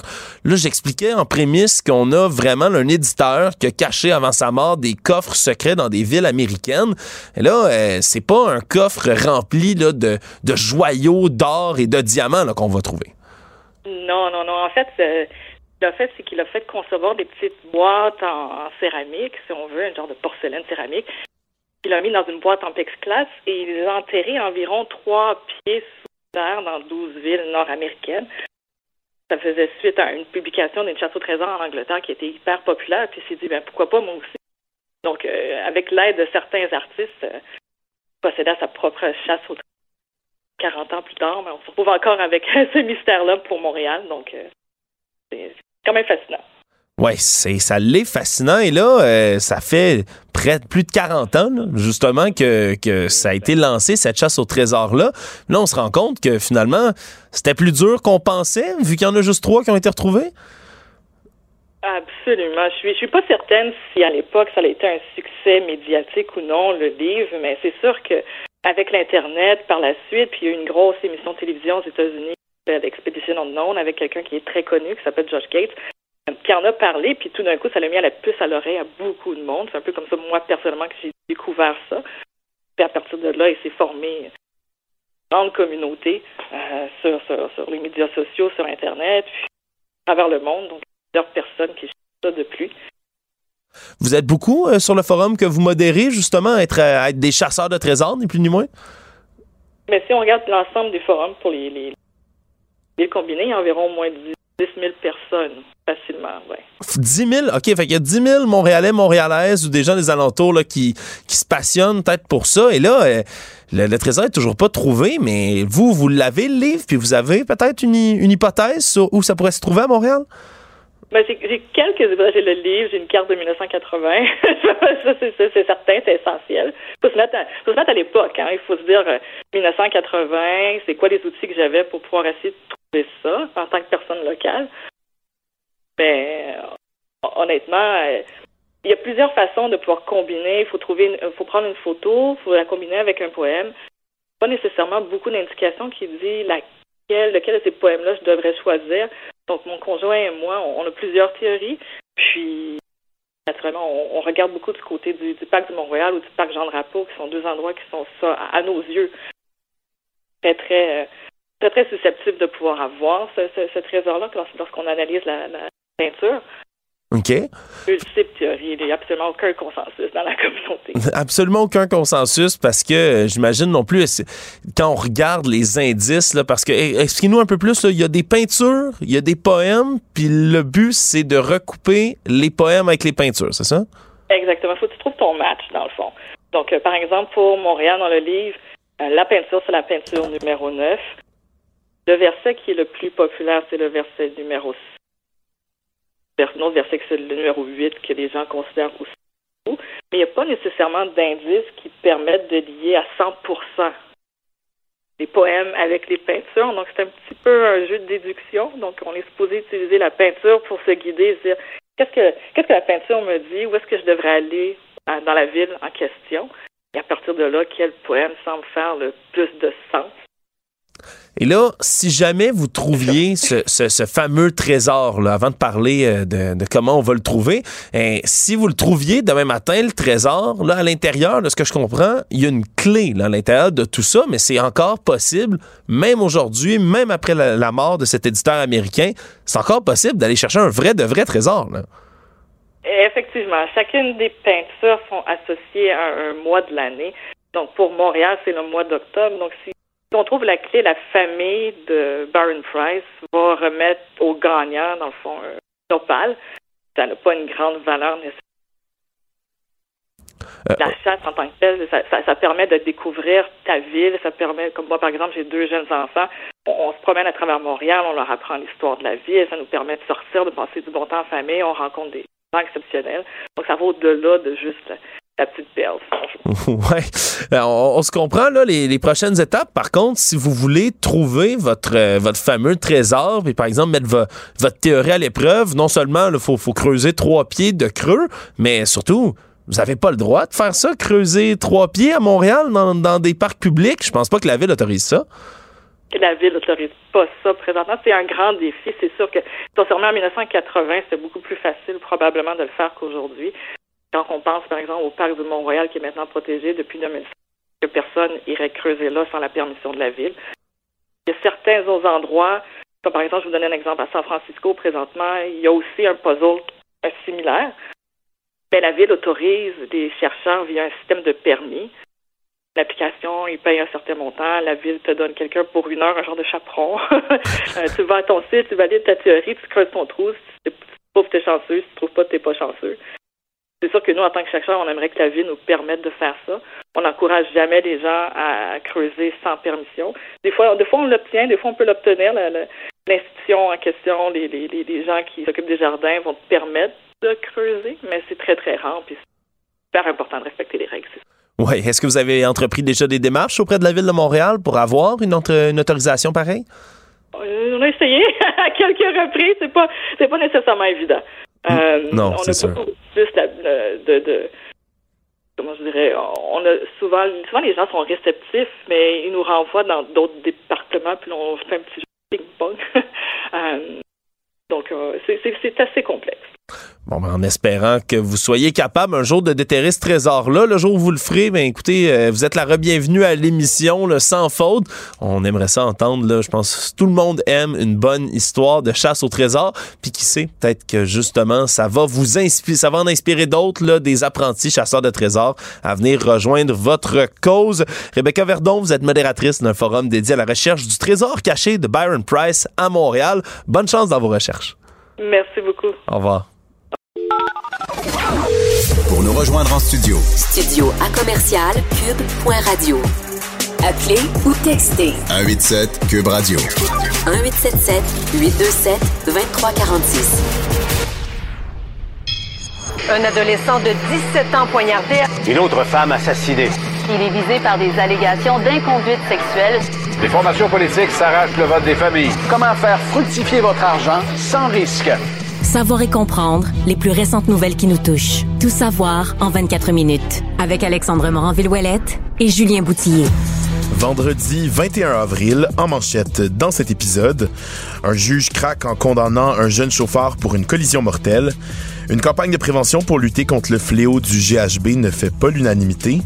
Et la fonte des glaciers bat des records, alerte l'ONU. Tout savoir en 24 minutes. Tout savoir en 24 minutes. Bonjour, bienvenue à Tout savoir en 24 minutes. Salut Alex. Hey, salut Julien. Alors, première nouvelle, euh, aujourd'hui, ça se passe euh, au palais de justice. Un juge qui, qui, qui, était très ému a condamné un chauffeur à 23 mois de prison pour avoir provoqué une collision à près de 140 km heure qui a tué un jeune homme sous les yeux de sa compagne. Ça se passe à Actonville. À Actonville pardon. Euh, Maxime Cusson a perdu la vie à 26 ans dans une collision sur la route 116. C'était en octobre 2021. le juge juge Benoît Garriépil l'a condamné donc aujourd'hui à 23 mois de détention et euh, celui qui a pris le chemin de la prison sans rien dire avait plaidé coupable à des accusations de conduite dangereuse causant la mort et de lésion en février dernier. Et on nous dit qu'il y avait vraiment un lourd silence qui régnait au moment où le magistrat a entériné la suggestion commune de sentence. Des proches de la victime étaient en pleurs et même le juge est sorti rapidement de la salle et retenait difficilement ses sanglots. Donc une scène très émotive euh, cet après-midi au palais de justice. Ouais, c'est quand même rare qu'on voit ça. Là. Il y a souvent des juges qui vont euh, utiliser des mots parfois très durs, parfois très compatissants envers soit les victimes, soit les accusés. Euh, ça, ça, peut leur arriver parce que les juges, même s'ils ont des décisions extrêmement impartiales à rendre, puis c'est la base du système de justice, ça reste quand même des humains. Puis ça, c'est quelque chose qu'on perd parfois de vue. Là. C'est les humains qui sont là puis qui exécutent les tâches dont on s'attend d'eux. Mais après ça c'est sûr que dans des cas comme ceux-là où on voit une jeune ville fauchée par le comportement irresponsable de quelqu'un d'autre, ben ça vient, ça peut venir chercher l'homme derrière le masque, si on veut, là, euh, du juge. D'ailleurs, c'est pas euh, c'est pas le seul cas dans lequel on voit là, des, des juges avoir des propos ou du moins craquer devant euh, certains cas. Vraiment, c'est émouvant là, parfois de voir des scènes comme celle-là, en espérant que ça fasse évidemment bien réfléchir aussi le chauffeur qui est au cœur de cette affaire. À Longueuil, maintenant, il y a une vaste opération policière euh, qui a occupé pas mal la police euh, ce matin pour retrouver un individu potentiellement armé qui est impliqué dans une fusillade là, qui s'est euh, déroulée plus tôt en matinée. Il y a plusieurs résidences, même une garderie qui ont dû être évacuées par mesure préventive. les policiers qui ont été appelés vers 6 heures pour une fusillade sur la rue Daniel entre les rues Leblanc et Briggs. Il y a des douilles qui avaient été retrouvées au sol, mais personne n'aurait été blessé selon les autorités. Et les policiers ont pu procéder à l'arrestation de deux individus tout d'abord. Et mais bon, là, euh, ils étaient interrogés pour établir leur niveau euh, d'implication, mais on cherchait un troisième individu. Donc, c'est pour ça qu'il y a une vaste opération qui a été mise en branle, étant donné qu'il y avait quelqu'un de potentiellement armé. Et euh, selon les informations de l'agence QMI, cette fusillade pourrait encore une fois être liée au monde des gangs de rue montréalais. Ouais, c'est souvent ce qui arrive. C'est- rare quand même. On n'est pas aux États-Unis où on a des cas euh, ici de gens armés qui décident de tirer comme ça en pleine rue ou d'échanger des coups de feu. La plupart du temps l'hypothèse numéro un, ça va être le crime organisé. Là, ça se passe pas à Montréal, ça se passe dans le vieux Longueuil, ce qui démontre aussi que le crime organisé, c'est pas seulement sur l'île de Montréal, puis en dehors, tout va bien. Mais non, ça s'étend également sur les couronnes comme ça. Heureusement, là, comme tu le dis, il y a pas personne qui a été blessé dans ces histoires-là. Mais quand il y a sujet d'armes à feu, au moins, là, ça, on peut le souligner. Mais la police ne lésine pas sur les moyens. hein. Quand, par exemple, là, on avait vu, il y a quelques mois de ça, deux jeunes qui avaient des fausses armes à feu, donc des armes jouets, qui traînaient dans leur sac à dos. Là. Euh, il y avait eu un déploiement policier massif là, dans le métro. On avait bloqué là, toute la station pour s'assurer d'aller rechercher les personnes qui pouvaient avoir des armes à feu. Alors, même quand il s'agit de fausses alertes, on ne lésine pas sur les moyens. Puis là, dans ce cas-ci, pour retrouver des personnes, ben, la police qui fait un grand déploiement, puis ça, ben, c'est nécessaire. Ben, c'est sûr que dès qu'on parle d'armes à feu puis de la possibilité justement qu'il y, ait- qu'il y ait des gens armés, surtout dans un dans un quartier comme ça résidentiel, un vendredi matin où bon les les gens s'en vont travailler, les enfants s'en vont à l'école, on comprend évidemment que la police veut pas prendre de chance. Autre histoire maintenant, un signaleur routier a vécu euh, des minutes d'enfer mercredi après-midi à Montréal lorsqu'un conducteur a tenté de forcer le passage euh, sur une rue qui était fermée pour cause de travaux. Euh, le signaleur a même mis sa vie en danger en bloquant avec son corps le véhicule qui lui continuait d'avancer. La vidéo de la confrontation a été publiée sur TikTok et bien que le travailleur était complètement devant le véhicule, empêchait le véhicule euh, de passer, lui demandait d'arrêter, ben, la voiture continuait de foncer vers la route bloquée pendant de longues secondes. Euh, selon la personne qui a filmé les images, là, les policiers du SPVM sont intervenus cinq minutes plus tard. Puis la personne qui filmait, justement, elle n'en revenait pas là, de, voir ça. C'est ce qu'elle dit euh, dans la vidéo. Et euh, ça, met euh, l'accent euh, sur le, le métier dangereux de signaleur routier. Ouais, au Québec, c'est pas pour rien qu'il y a des lois là, autour des chantiers, entre autres. là. Ouais. Quand vous roulez sur l'autoroute, puis qu'il y a les- la signalisation orange là, qui vous demande, par exemple, de réduire à 70 km/h, le petit conseil que je vais vous donner, respectez-la, cette limite-là. Respectez-la. Puis même si vous êtes le genre de personne pour qui, bon, fou la vie humaine, puis les gens qui travaillent sur le chantier, c'est pas tant quelque chose qui, qui me préoccupe ou qui m'intéresse, ben sachez que votre portefeuille, lui, pourra en manger une, s'il vous plaît, parce que les amendes près des chantiers au Québec, ben, elles ont été augmentées de manière assez significative. Merci. Là. Vous pouvez vraiment vous manger toute une amende en faisant ça. Donc, respectez la signalisation. Puis je comprends, je comprends quelque part sans du tout encourager ce genre de geste-là.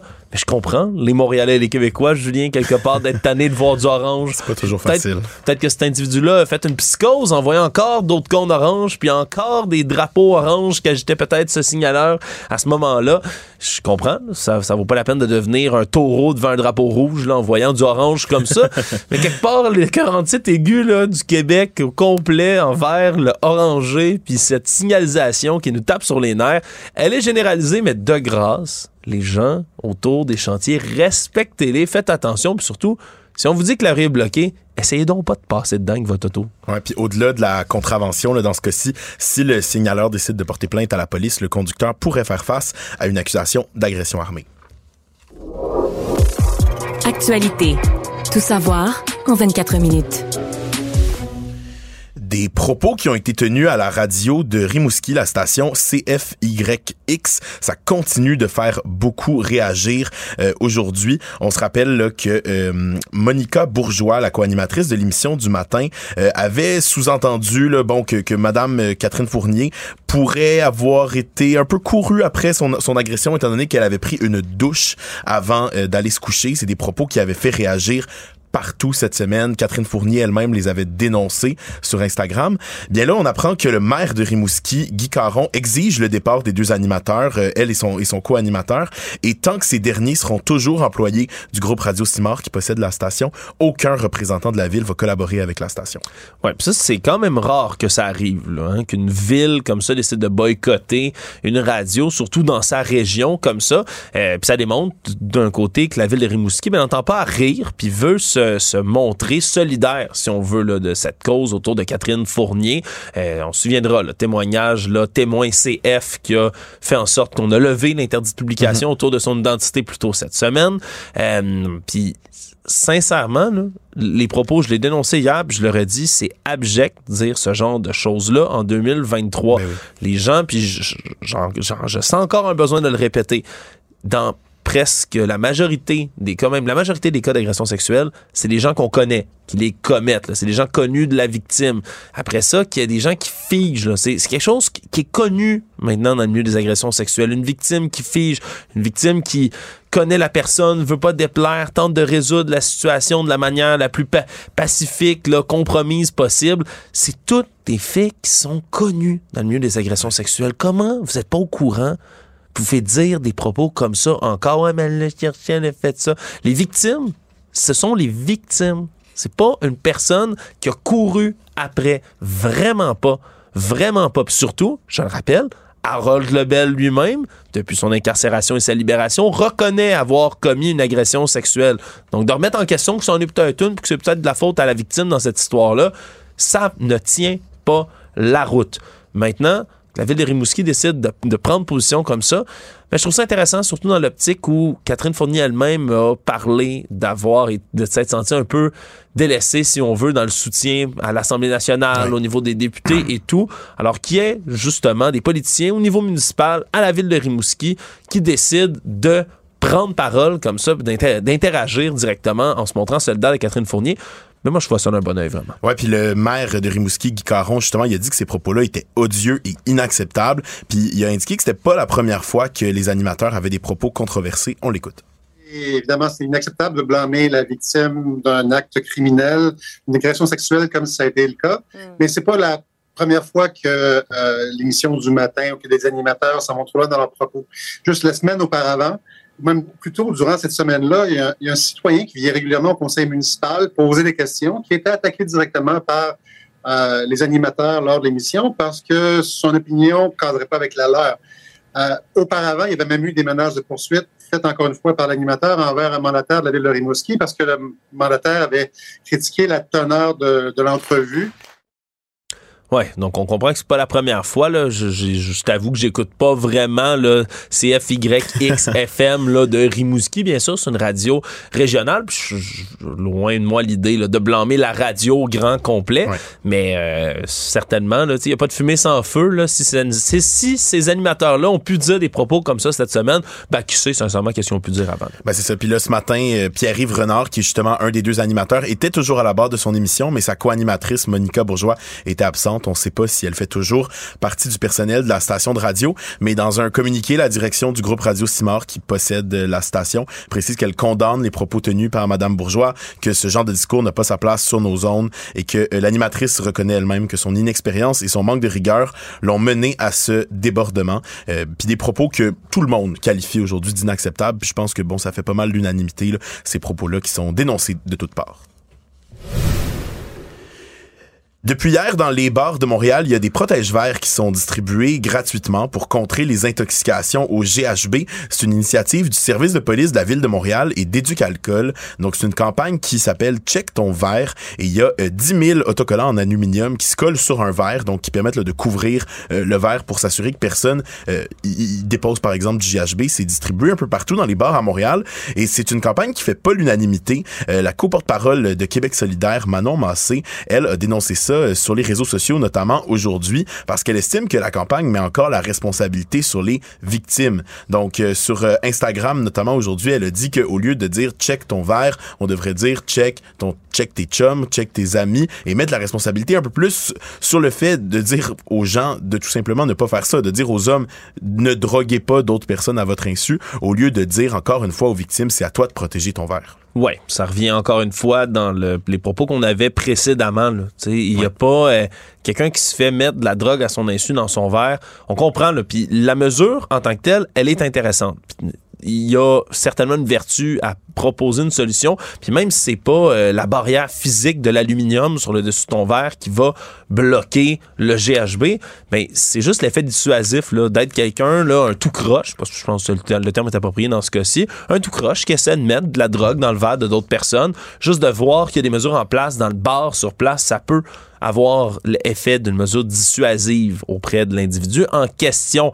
C'est sûr que le nom est peut-être moins approprié dans ce cas-ci, le check ton verre, mais c'est sûr que c'est beaucoup plus concret, facile et concret de mettre une mesure en place physique, distribuer 10 000 comme ça de ces protèges verts, plutôt que de lancer une campagne, mais qui devrait être faite aussi, qui doit être faite aussi de sensibilisation. C'est beaucoup moins concret d'aller essayer de cibler une clientèle qu'on connaît pas. Les gens qui mettent de la drogue dans les verres, des gens, c'est qui ces gens-là? C'est difficile d'avoir une catégorie. Je pense pas qu'il y a une association puis qui se déclarent euh, euh, ensemble. Oui, oui, on est les gens qui droguent les autres. Ha, ha, ha. Vraiment pas. Par contre, là-dessus, Mme Massé a un point, sans, sans, sans, nécessairement être d'accord avec le nom de la campagne, le fait que c'est encore une fois le fardeau retombe aux victimes de ce genre d'acte-là ignoble. Mais vraiment, euh, entre gars, puis je dis ça, j'imagine qu'il y a des femmes qui font peut-être ça aussi, mais entre gars, est-ce qu'on peut avoir une bonne discussion sur le fait que jamais, jamais, jamais tu devrais avoir à droguer quelqu'un d'autre pour obtenir que ce soit un service sexuel, que ce soit une, une satisfaction physique, que ce soit même un vol par la suite? Jamais ça devrait être quelque chose qui doit être fait.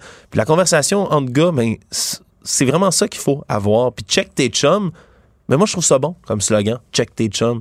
Parce que si tu laisses aller quelqu'un dans ton entourage que, dont tu es au courant qui commet ce genre d'acte-là, ben je m'excuse, mais t'es complice. T'es complice de regarder cette personne-là aller, agir, puis déposer comme ça de la drogue dans, dans le verre de quelqu'un qui s'y attend pas du tout. Ben, je m'excuse, là. Hein, qui ne dit rien consent. Tu es là en arrière, puis tu accompagnes cette personne-là. C'est vraiment, vraiment, vraiment dégueulasse. Puis je dis, qui ne dit rien consent. Bien évidemment, là, on parle quelqu'un qui serait complice, hein, parce que le sans oui, c'est non aussi, ça s'applique. Dans ce cas-ci, vraiment, vraiment, regardez vos proches. si vous en connaissez des gens qui, font ça, ben donnez-leur donc deux, trois mots, peut-être deux ou trois taloches en arrière de la tête, s'il vous plaît. Savoir et comprendre. Tout savoir en 24 minutes. L'opérateur du REM CDPQ Infra a fait le point aujourd'hui sur l'avancement euh, du premier tronçon du réseau express métropolitain qui est promis pour ce printemps. Donc le printemps, ça termine quoi le 21, 22 juillet, ça s'en vient. Euh, 22 ça juillet. Vient, euh, juin, est, pardon. Ouais, oui, non, ça, je voulais juin. dire juin. Ouais, 21 juin. Euh, donc on nous dit que c'est pas tout à fait prêt. Ça doit encore passer euh, certains tests avant d'embarquer des passagers. Ils refusent là, de s'engager sur une date d'ouverture, mais ils promettent encore que ça va arriver au printemps. Il y a encore des euh, tests de fiabilité qui sont en cours. Euh, et une fois en service, le REM va être en période de rodage pendant l'été, nous dit-on. Donc, il y aura des passagers, mais bon, ça se peut là, que ce soit un peu, que ça prenne un peu plus de temps, mais ça devrait être vraiment fin prêt là, et rodé pour la rentrée scolaire. Puis actuellement, ils sont en phase de pré-marche à blanc, donc qui est vraiment une des dernières phases. Puis ce que ça veut dire, c'est que les trains euh, sont prêts à démarrer un service commercial, mais sans clients. Donc, dans les prochains jours, les prochaines semaines, les, les trains vont euh, circuler sur le réseau comme ils le feraient en temps normal. Le même nombre de trains du matin au soir, tous les jours, avec la même fréquence, mais avec personne en dedans. Ils vont également simuler des pannes euh, allant de l'ascenseur qui marche pas à complètement le, le réseau hors service. Donc, ils vont vraiment faire fonctionner les trains euh, complètement pendant les prochaines semaines, mais sans clients. Donc, ça s'en vient bientôt. Et euh, c'est rare quand même qu'on qu'on assiste comme ça à l'inauguration de complètement un nouveau système de transport en commun dans une ville. Donc, j'ai bien hâte de l'essayer, moi. Ben moi aussi, euh, Julien, puis je suis content de voir ton enthousiasme parce que c'est vrai, c'est bien, faut en parler là, du transport en commun comme ça, faut donner crédit, c'est un grand projet qu'on réalise. Le seul problème, c'est juste les délais autour de ça. Ça fait longtemps qu'on en parle. Ça fait longtemps qu'on parle du REM. Ça fait longtemps qu'on l'attend. Puis là, on est en pré-rodage, pré-test à blanc, it. Euh, sincèrement, je, je veux juste pas que tout ça, là, parce il y a quand même un petit ridicule autour des délais puis des dépassements. Dépassements de temps, dépassements de coûts sur tous les projets d'infrastructure québécois. C'est comme symptomatique, ça va arriver. Maintenant, il faut presque s'y attendre. Mais là, faut pas laisser tout ça non plus, cette morosité, tomber trop sur un beau projet puis l'éclipser. Parce qu'au final, ben, plus on en a des projets comme ça de transport structurant autour de la ville de Montréal, autour des villes du Québec, ben, mieux tout le monde va s'emporter. Ouais, puis euh, il y a une autre question intéressante qui a été posée euh, pendant le point de presse de la CDPQ à Denis Qui est euh, vice-président de l'exploitation du REM. On lui a demandé si le REM avait été en service pendant la tempête de verglas qu'on a eue récemment. Est-ce qu'on aurait été capable, comment il aurait réagi? On l'écoute. On a des postes de livraison d'Hydro-Québec. On en a plusieurs. Et chacun d'entre eux, de ces postes, est capable de, de fournir l'électricité pour l'ensemble du segment. Donc les deux, par exemple, les deux, les deux postes de livraison qui sont actuellement en exploitation, on a juste besoin d'un des deux. Les deux fonctionnent, mais s'il y en a un qui tombe, l'autre prend la relève. Ils sont alimentés par deux sources d'hydro distinctes qui fait en sorte que si on se reportait en 98 à la crise du verglas, un des deux, dans la crise du verglas, n'est pas tombé, Hydro-Québec. Donc on a, on a, tenu compte de ça. Après, évidemment, le hasard des changements climatiques peut, peut, faire des, des, problèmes, mais on a vraiment une redondance d'alimentation électrique qui est, qui est vraiment rassurante. Ouais, c'est quand même intéressant, sincèrement, de savoir que ça aurait pu fonctionner dans ce cas-là. Chapeau euh, au, au, le ou la journaliste qui a posé cette question-là. Elle est très bonne. Oui, c'est notre collègue de, de, TVA. Puis ça me fait penser, moi, c'est comme euh, les reins. on en a deux, mais on, on peut fonctionner avec juste un. Donc, c'est un peu le même principe. Là. Il y a deux euh, postes qui amènent de l'électricité. C'est ce qu'on peut dire à ce moment-là, Julien? Ben, le REM, c'est un projet qui a les reins solides. Oh! Économie. On parle encore euh, beaucoup de cette grève des fonctionnaires euh, fédéraux. Le Journal de Montréal nous apprend ce matin que non seulement cette grève va faire chuter le PIB si elle s'étire, mais va aussi compliquer le calcul des intérêts et euh, des remboursements d'impôts. C'est l'économiste de la Banque Scotia, Derek Holt, qui a fait le calcul. Et une grève d'un mois, donc si, si le conflit dure un mois, ça pourrait coûter un point de pourcentage quand même de croissance du PIB sur une base annualisée. Parce qu'il dit que pour chaque jour où le tiers de la main-d'œuvre fédérale reste sans emploi, puis si on suppose que l'effet sur les dépenses du gouvernement est proportionné, ben il y a un coût qui est porté aux, dépenses euh, d'environ 200 millions de dollars. Donc c'est à peu près 200 millions de dollars par jour que cette grève-là coûte, parce qu'en ce moment, entre le tiers et la moitié des employés fédéraux sont touchés par la grève. Oui, c'est énormément d'argent en espérant. Je pense que tout le monde veut que la grève se règle le plus rapidement possible.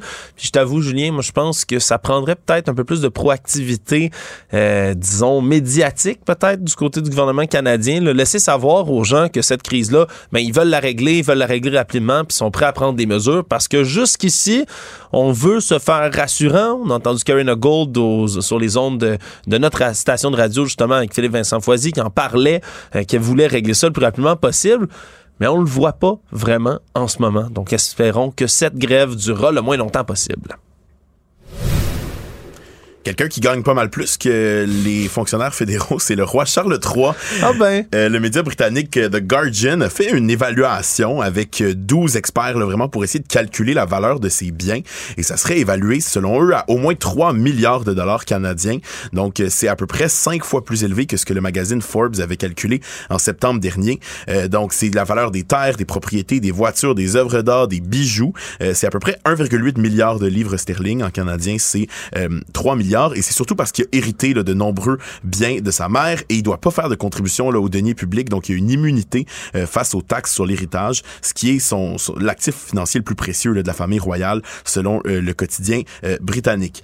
Et ce qui me fait, ce qui m'a bien fait sourire aussi, c'est que la couronne britannique a pas répondu directement là, aux questions du Guardian, mais ils ont répondu que bien oui. que nous ne commentions pas les finances privées, vos chiffres sont un mélange très créatif de spéculation, d'hypothèses et d'inexactitudes. Oui, parce qu'il y a deux choses à dire. Un, c'est vrai que la famille royale, la, couronne britannique, veut pas donner les chiffres des fortunes personnelles comme ça. Puis c'est pour ça qu'on est obligé de faire justement des spéculations, des évaluations comme celle-là. Encore là, je pense que ça alimente le cynisme de répondre ce genre de réponse-là. Puis je veux le rappeler à nos auditeurs auditrices, 3 milliards de dollars, ça c'est la fortune personnel du roi Charles III. On parle pas, pas la de- famille au complet. c'est ni la famille au complet, ni les biens qui appartiennent vraiment là, à l'Angleterre en tant Mhm. que telle, au Royaume-Uni. Par exemple, le palais de Buckingham Palace, c'est pas une propriété de Charles III. Par contre, il y a une, propri- une propriété qui se trouve là en Écosse, dans les Highlands, qui, qui possède. Puis là-dedans, là, tu l'as dit, il y a des voitures, c'est le bordel pour le, les The Guardian de déterminer c'est quoi les voitures de fonction, c'est quoi les voitures privées.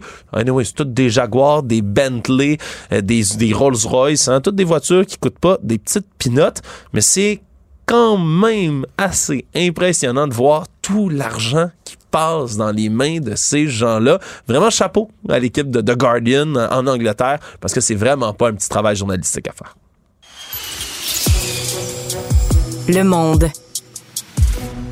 Euh, à la veille du jour de la Terre, l'ONU sonne la- l'alarme par rapport à la fonte des glaciers qui ont fondu à une vitesse spectaculaire l'an dernier, un phénomène qui semble pour l'instant impossible à arrêter alors que plusieurs indicateurs du changement climatique affichent des records. L'Organisation météorologique mondiale qui nous dit que la glace de mer de l'Antarctique a atteint son niveau le plus bas jamais enregistré et que la fonte de certains glaciers européens a dépassé les records. On écoute les explications de Clélia Sèvres qui est spécialiste en éthique environnementale. On peut pas arrêter le processus, euh, comme comme on disait, le CO2 est dans l'air, donc euh, on peut pas on, on peut pas combattre ça. C'est sûr que c'est on peut rester positif et dire qu'il y a encore des choses à faire pour freiner les réchauffements climatiques, mais en, en ce qui concerne la fonte des glaciers, euh, ben ça va fondre, on le sait. euh, Il y a pas eu de glace, euh, il y a pas eu de neige euh, cette année pour la première année euh, dans en Europe. Donc, c'est vraiment des enjeux qui nous concernent. Et ce qui est important, c'est que ça, ça se répercute sur toute la planète.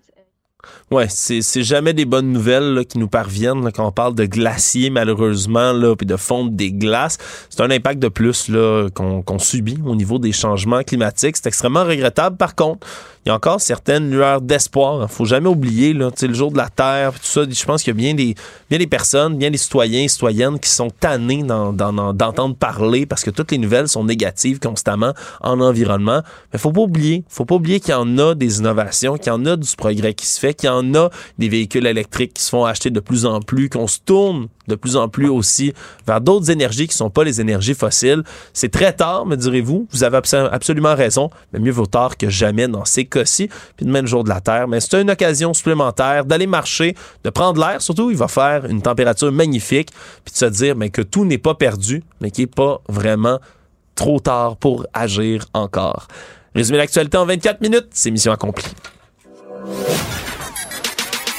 Tout savoir en 24 minutes. Un nouvel épisode chaque jour en semaine. Partagez et réécoutez sur toutes les plateformes audio. Disponible aussi en audiovisuel sur l'application Cube et le site cube.ca. Une production Cube Radio.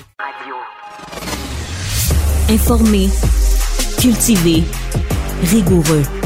Il n'est jamais à court d'arguments. Savoir et comprendre.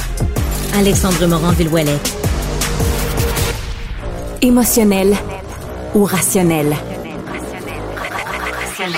En accord ou à l'opposé. Par ici, les brasseurs d'opinion et de vision. Les rencontres de l'air. Salut Emmanuel. Bonjour. Ce qui est bien avec le gouvernement Trudeau, c'est quand on fait des annonces puis qu'on parle d'argent, ben on a été habitué à des gros montants, puis là encore une fois, ça déçoit pas hein, quand on parle euh, de la nouvelle usine de batterie de Volkswagen, 13 milliards de dollars qui sont mis être- de là. Ouais. Comme disait, c'est qui? C'est Jean Perron. On n'y va pas avec le dos de la main morte. Non, vraiment Euh, pas. Surtout que Volkswagen, eux, ils mettent quoi? Seulement 7 milliards, je crois, dans ce projet-là? Oui, C'est- c'est euh, c'est énorme, OK? C'est le plus gros investissement du genre d'un gouvernement euh, fédéral pour attirer euh, une usine au Canada, puis c'est pour construire ce qui sera la plus grosse usine jamais construite au Canada. Euh, pour comprendre le besoin de faire un, de mettre autant d'argent sur la table, il faut aller regarder au sud de la frontière. Ça, c'est le point de départ de tout. Parce que, on le sait, au mois d'août dernier, les Américains ont adopté le Inflation Reduction Act. C'est 400 milliards de dollars de crédits d'impôt sous toute forme. Il y en a pour les véhicules électriques, mais il y en a aussi pour les entreprises pour qu'elles investissent massivement dans toute la, filière euh, des énergies vertes. Donc, euh, la filière batterie, les semi-conducteurs, le solaire, tout ce qui va permettre d'alimenter la transition énergétique. 400 milliards de dollars. Ouais. On s'entend? Canada peut pas matcher ça, mais les entreprises aux États-Unis, là, imagine, en six mois après, ça a généré ça, cette promesse-là des États-Unis, là, puis les crédits qui viennent avec, juste 28 milliards d'investissements privés. GM achète des mines, Samsung ouvre des nouvelles usines, Kia, Tor- euh, Toyota, Audi, euh, Panasonic, LG, nomme-le. Alors là, le Canada, il peut pas perdre cette course-là. Il peut pas dire, ah ben nous, on n'a pas d'argent, on va rien faire. Alors le gouvernement, ce qu'il a décidé, c'est qu'il allait choisir quelques projets sur lesquels il allait jouer cette surenchère-là. Hmm. Et le projet de Volkswagen est celui qui a été retenu euh, pour construire la première usine de batterie de Volkswagen à l'extérieur de l'Europe et probablement la plus grosse qui sera jamais construite. Juste pour euh, essayer d'avoir une idée, là, Ouais. c'est 350 terrains de football. Puis pour ceux qui sont pas sportifs, l'équivalent de 16 méga entrepôts Amazon comme ceux qu'on voit sur le bord de l'autoroute. Et ça, ça va créer 30 3000 emplois. Ça fait quand même 4,3 millions de la job créée. Là. Ouais, c'est ça cher. fait un peu beaucoup, tu sais. L'argument du gouvernement, c'est de dire qu'il ne perdra pas d'argent. Il ne peut pas perdre d'argent là-dedans parce que c'est pas comme si on dit on fait un chèque aujourd'hui à Volkswagen. Il faut que Volkswagen construise l'usine à ses frais. Puis il faut que Volkswagen produise la batterie et vende les batteries.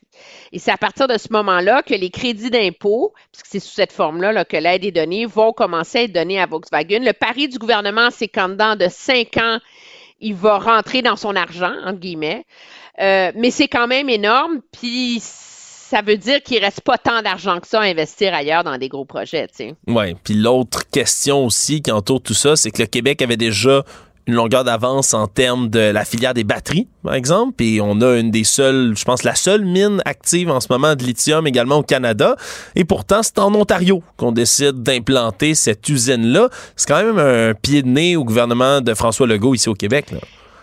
Ouais, le gouvernement le savait déjà hein, que c'est l'Ontario qui l'aurait, puis c'est pas parce que euh, c'est pour une rare fois, là, c'est pas un cas de l'Ontario est encore favorisé à cause de son industrie automobile. Volkswagen, eux autres, là, ils vont voir plein de pays puis dire regardez les amis, moi j'ai besoin de tant de terrain, j'ai besoin de 3000 travailleurs, puis j'ai besoin de tant d'électricité, 8000 mégawatts d'ici 2027, qui peut me le donner.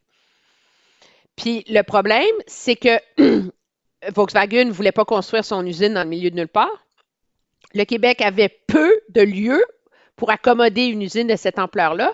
Puis dans les lieux qui auraient pu être disponibles, il n'y avait pas de ligne de transmission. il n'y avait pas le bloc énergétique de disponible pour alimenter d'un coup cette usine-là. Donc, c'est l'ironie de tout ça, c'est qu'on se vante de faire un investissement vert, mais le Québec qui a l'énergie verte pouvait pas accommoder cette usine qui finalement va être alimentée par du gaz naturel en Ontario. Ouais. Ce que ça me dit, moi, c'est que euh, ça illustre l'ampleur de la pression qu'il y a sur les épaules du ministre Fitzgibbon pour réussir à attirer la prochaine méga usine. C'est sûr qu'il y a déjà eu des trucs, des percées importantes. là. Tu sais, L'usine de cathode, là, c'est un élément qu'on met dans les batteries de GM à Bécancourt, tout ça.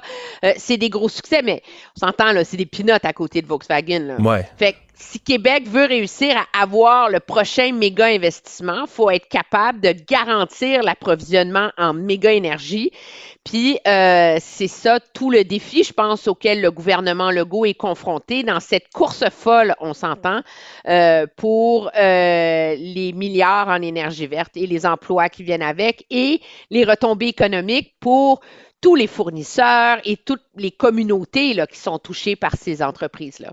Ouais. On verra aussi comment ça va se développer tout ça, là, combien de temps ça va prendre à construire aussi cette méga usine. Mais dans tous les cas, au moins, hein, on n'investit pas dans un, un nouveau puits de pétrole. hein. Ça reste quand même là, de l'énergie verte là, qu'on va, qu'on va utiliser pour tout ça.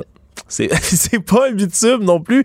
Ils, ils pourront pas rouler non plus dans le, dans le futur troisième lien, ces véhicules-là, à moins que ce soit des, des autobus, peut-être, à, batterie électrique.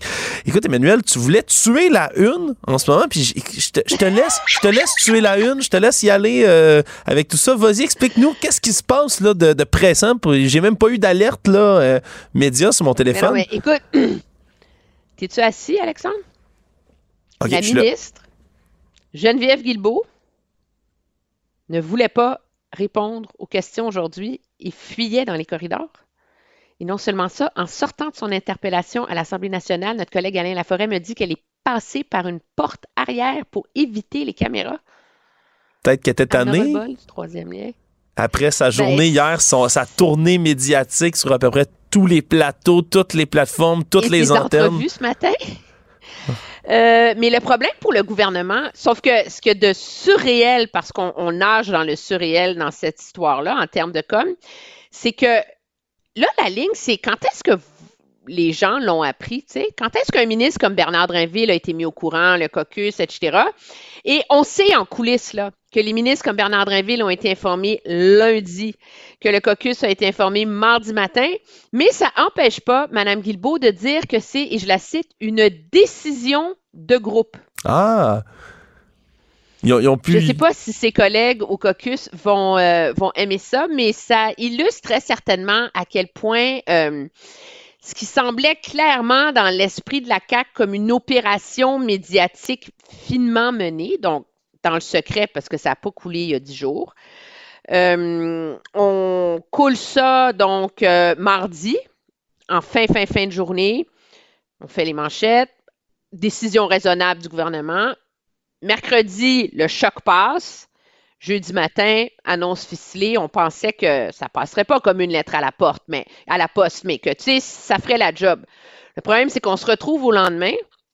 La colère est doublement vive, le sentiment de trahison encore plus, les questions sans réponse monumentales, parce que les études mises en ligne contredisent les propos du gouvernement, hein, qui dit que c'est la baisse d'achalandage qui fait en sorte qu'on ne devrait pas avoir un troisième lien. L'étude, une des études du ministère des Transports dit exactement le contraire. Ouais. Euh, et donc là, on se ramasse avec un gâchis total. Je pense que le gouvernement fait le pari que l'eau va finir par couler sous les ponts. Euh, pour utiliser un mauvais jeu de mots. Ouais. Ce qui est surprenant, c'est qu'on n'ait pas rien eu de plus tangible à mettre euh, sur la table.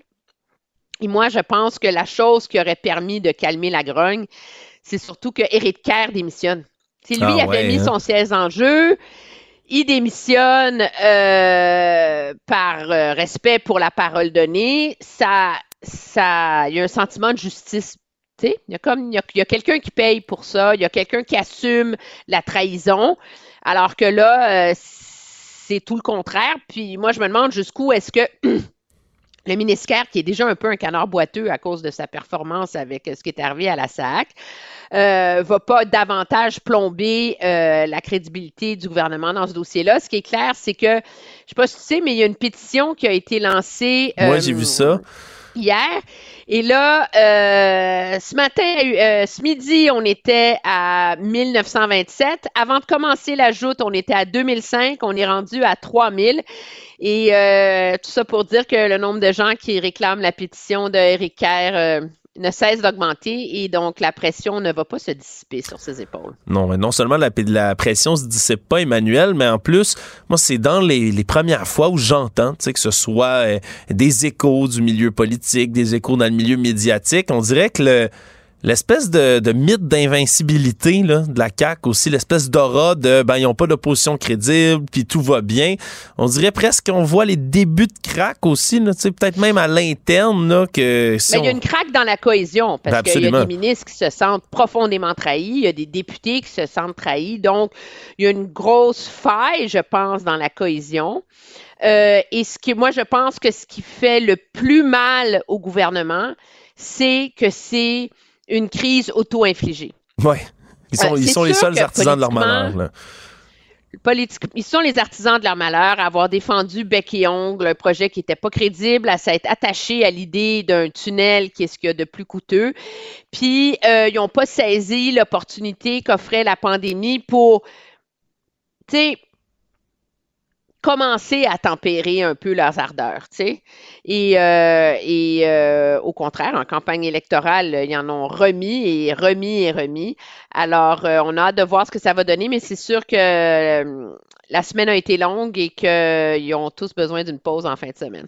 Oui, ils ont tous hâte d'aller profiter de la belle journée de samedi qui s'en vient.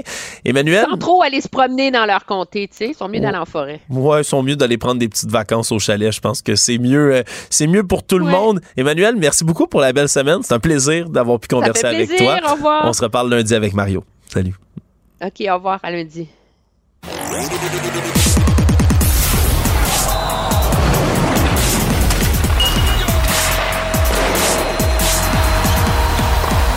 Jean-François Barry, un chroniqueur pas comme les autres. Salut Jean-François.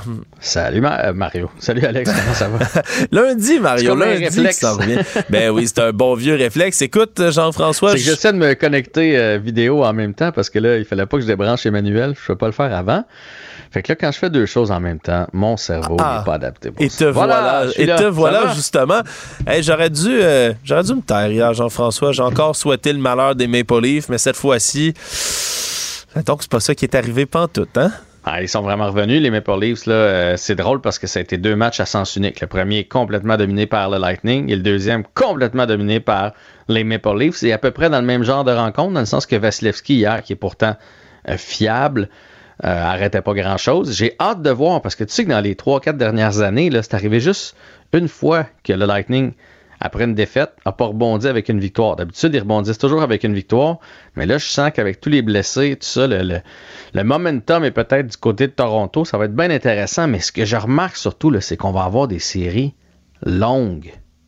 Hey Alex, c'est 1 à 1 dans 6 des 8 séries. Il y a juste deux équipes qui mènent 2 à 0. Fait que euh, ça, ça se pourrait qu'on ait beaucoup de sixième puis de septième match. là. Il y a une belle parité en première ronde cette année. Moi, honnêtement, c'est intéressant parce que au- vers la fin, justement, de la course aux séries, tout le monde essayait de se placer. Il y avait beaucoup, justement, d'adversaires qui étaient connus. Tout le monde voulait avoir l'avantage de la glace, etc. Mais à date, euh, avantage de la glace, pas tant que ça non plus. Hein? Euh, les- Non. les- les- même les séries qui se mènent 2 à 0, tu sais, c'est les Rangers qui ont encore battu euh, hier les Devils du New Jersey, mais ils sont ils étaient au New Jersey. Là, ils vont migrer de pas très loin, franchir un pont, puis se retrouver au Madison Square Garden pour le reste. Mais à part ça, euh, les séries, t'as raison, c'est vraiment, vraiment serré. Il y avait ce Ça, match. c'est la seule, c'est la seule série, à mon avis, qui va se finir bien vite.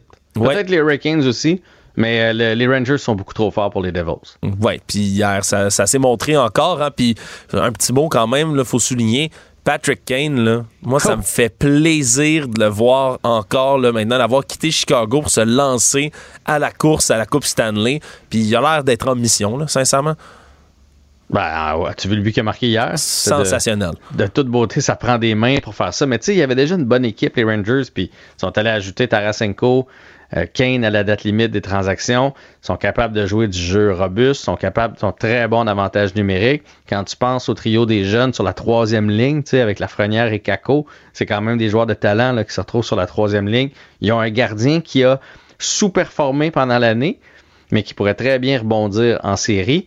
Et de l'autre côté, les Devils, ben, c'est des beaux patineurs, c'est des joueurs fancy, mais ils n'ont pas de papier sablé, puis ils n'ont surtout pas d'expérience en série. C'est pas grave, là, c'est leur première fois depuis je sais pas combien d'années. Ils vont apprendre de ça, mais les Rangers sont, sont vraiment, vraiment forts. Et moi, je les ai mis en finale de la Coupe Stanley, les Rangers. Ouais, il pourrait se rendre loin. Hier encore, là, c'est, c'est Chris Kreider, je pense, qui a fait deux buts. Ouais, deux buts. Parlant d'un joueur de série, là, quelqu'un qui l'a le papier sablé, j'ai, j'ai aimé ton expression.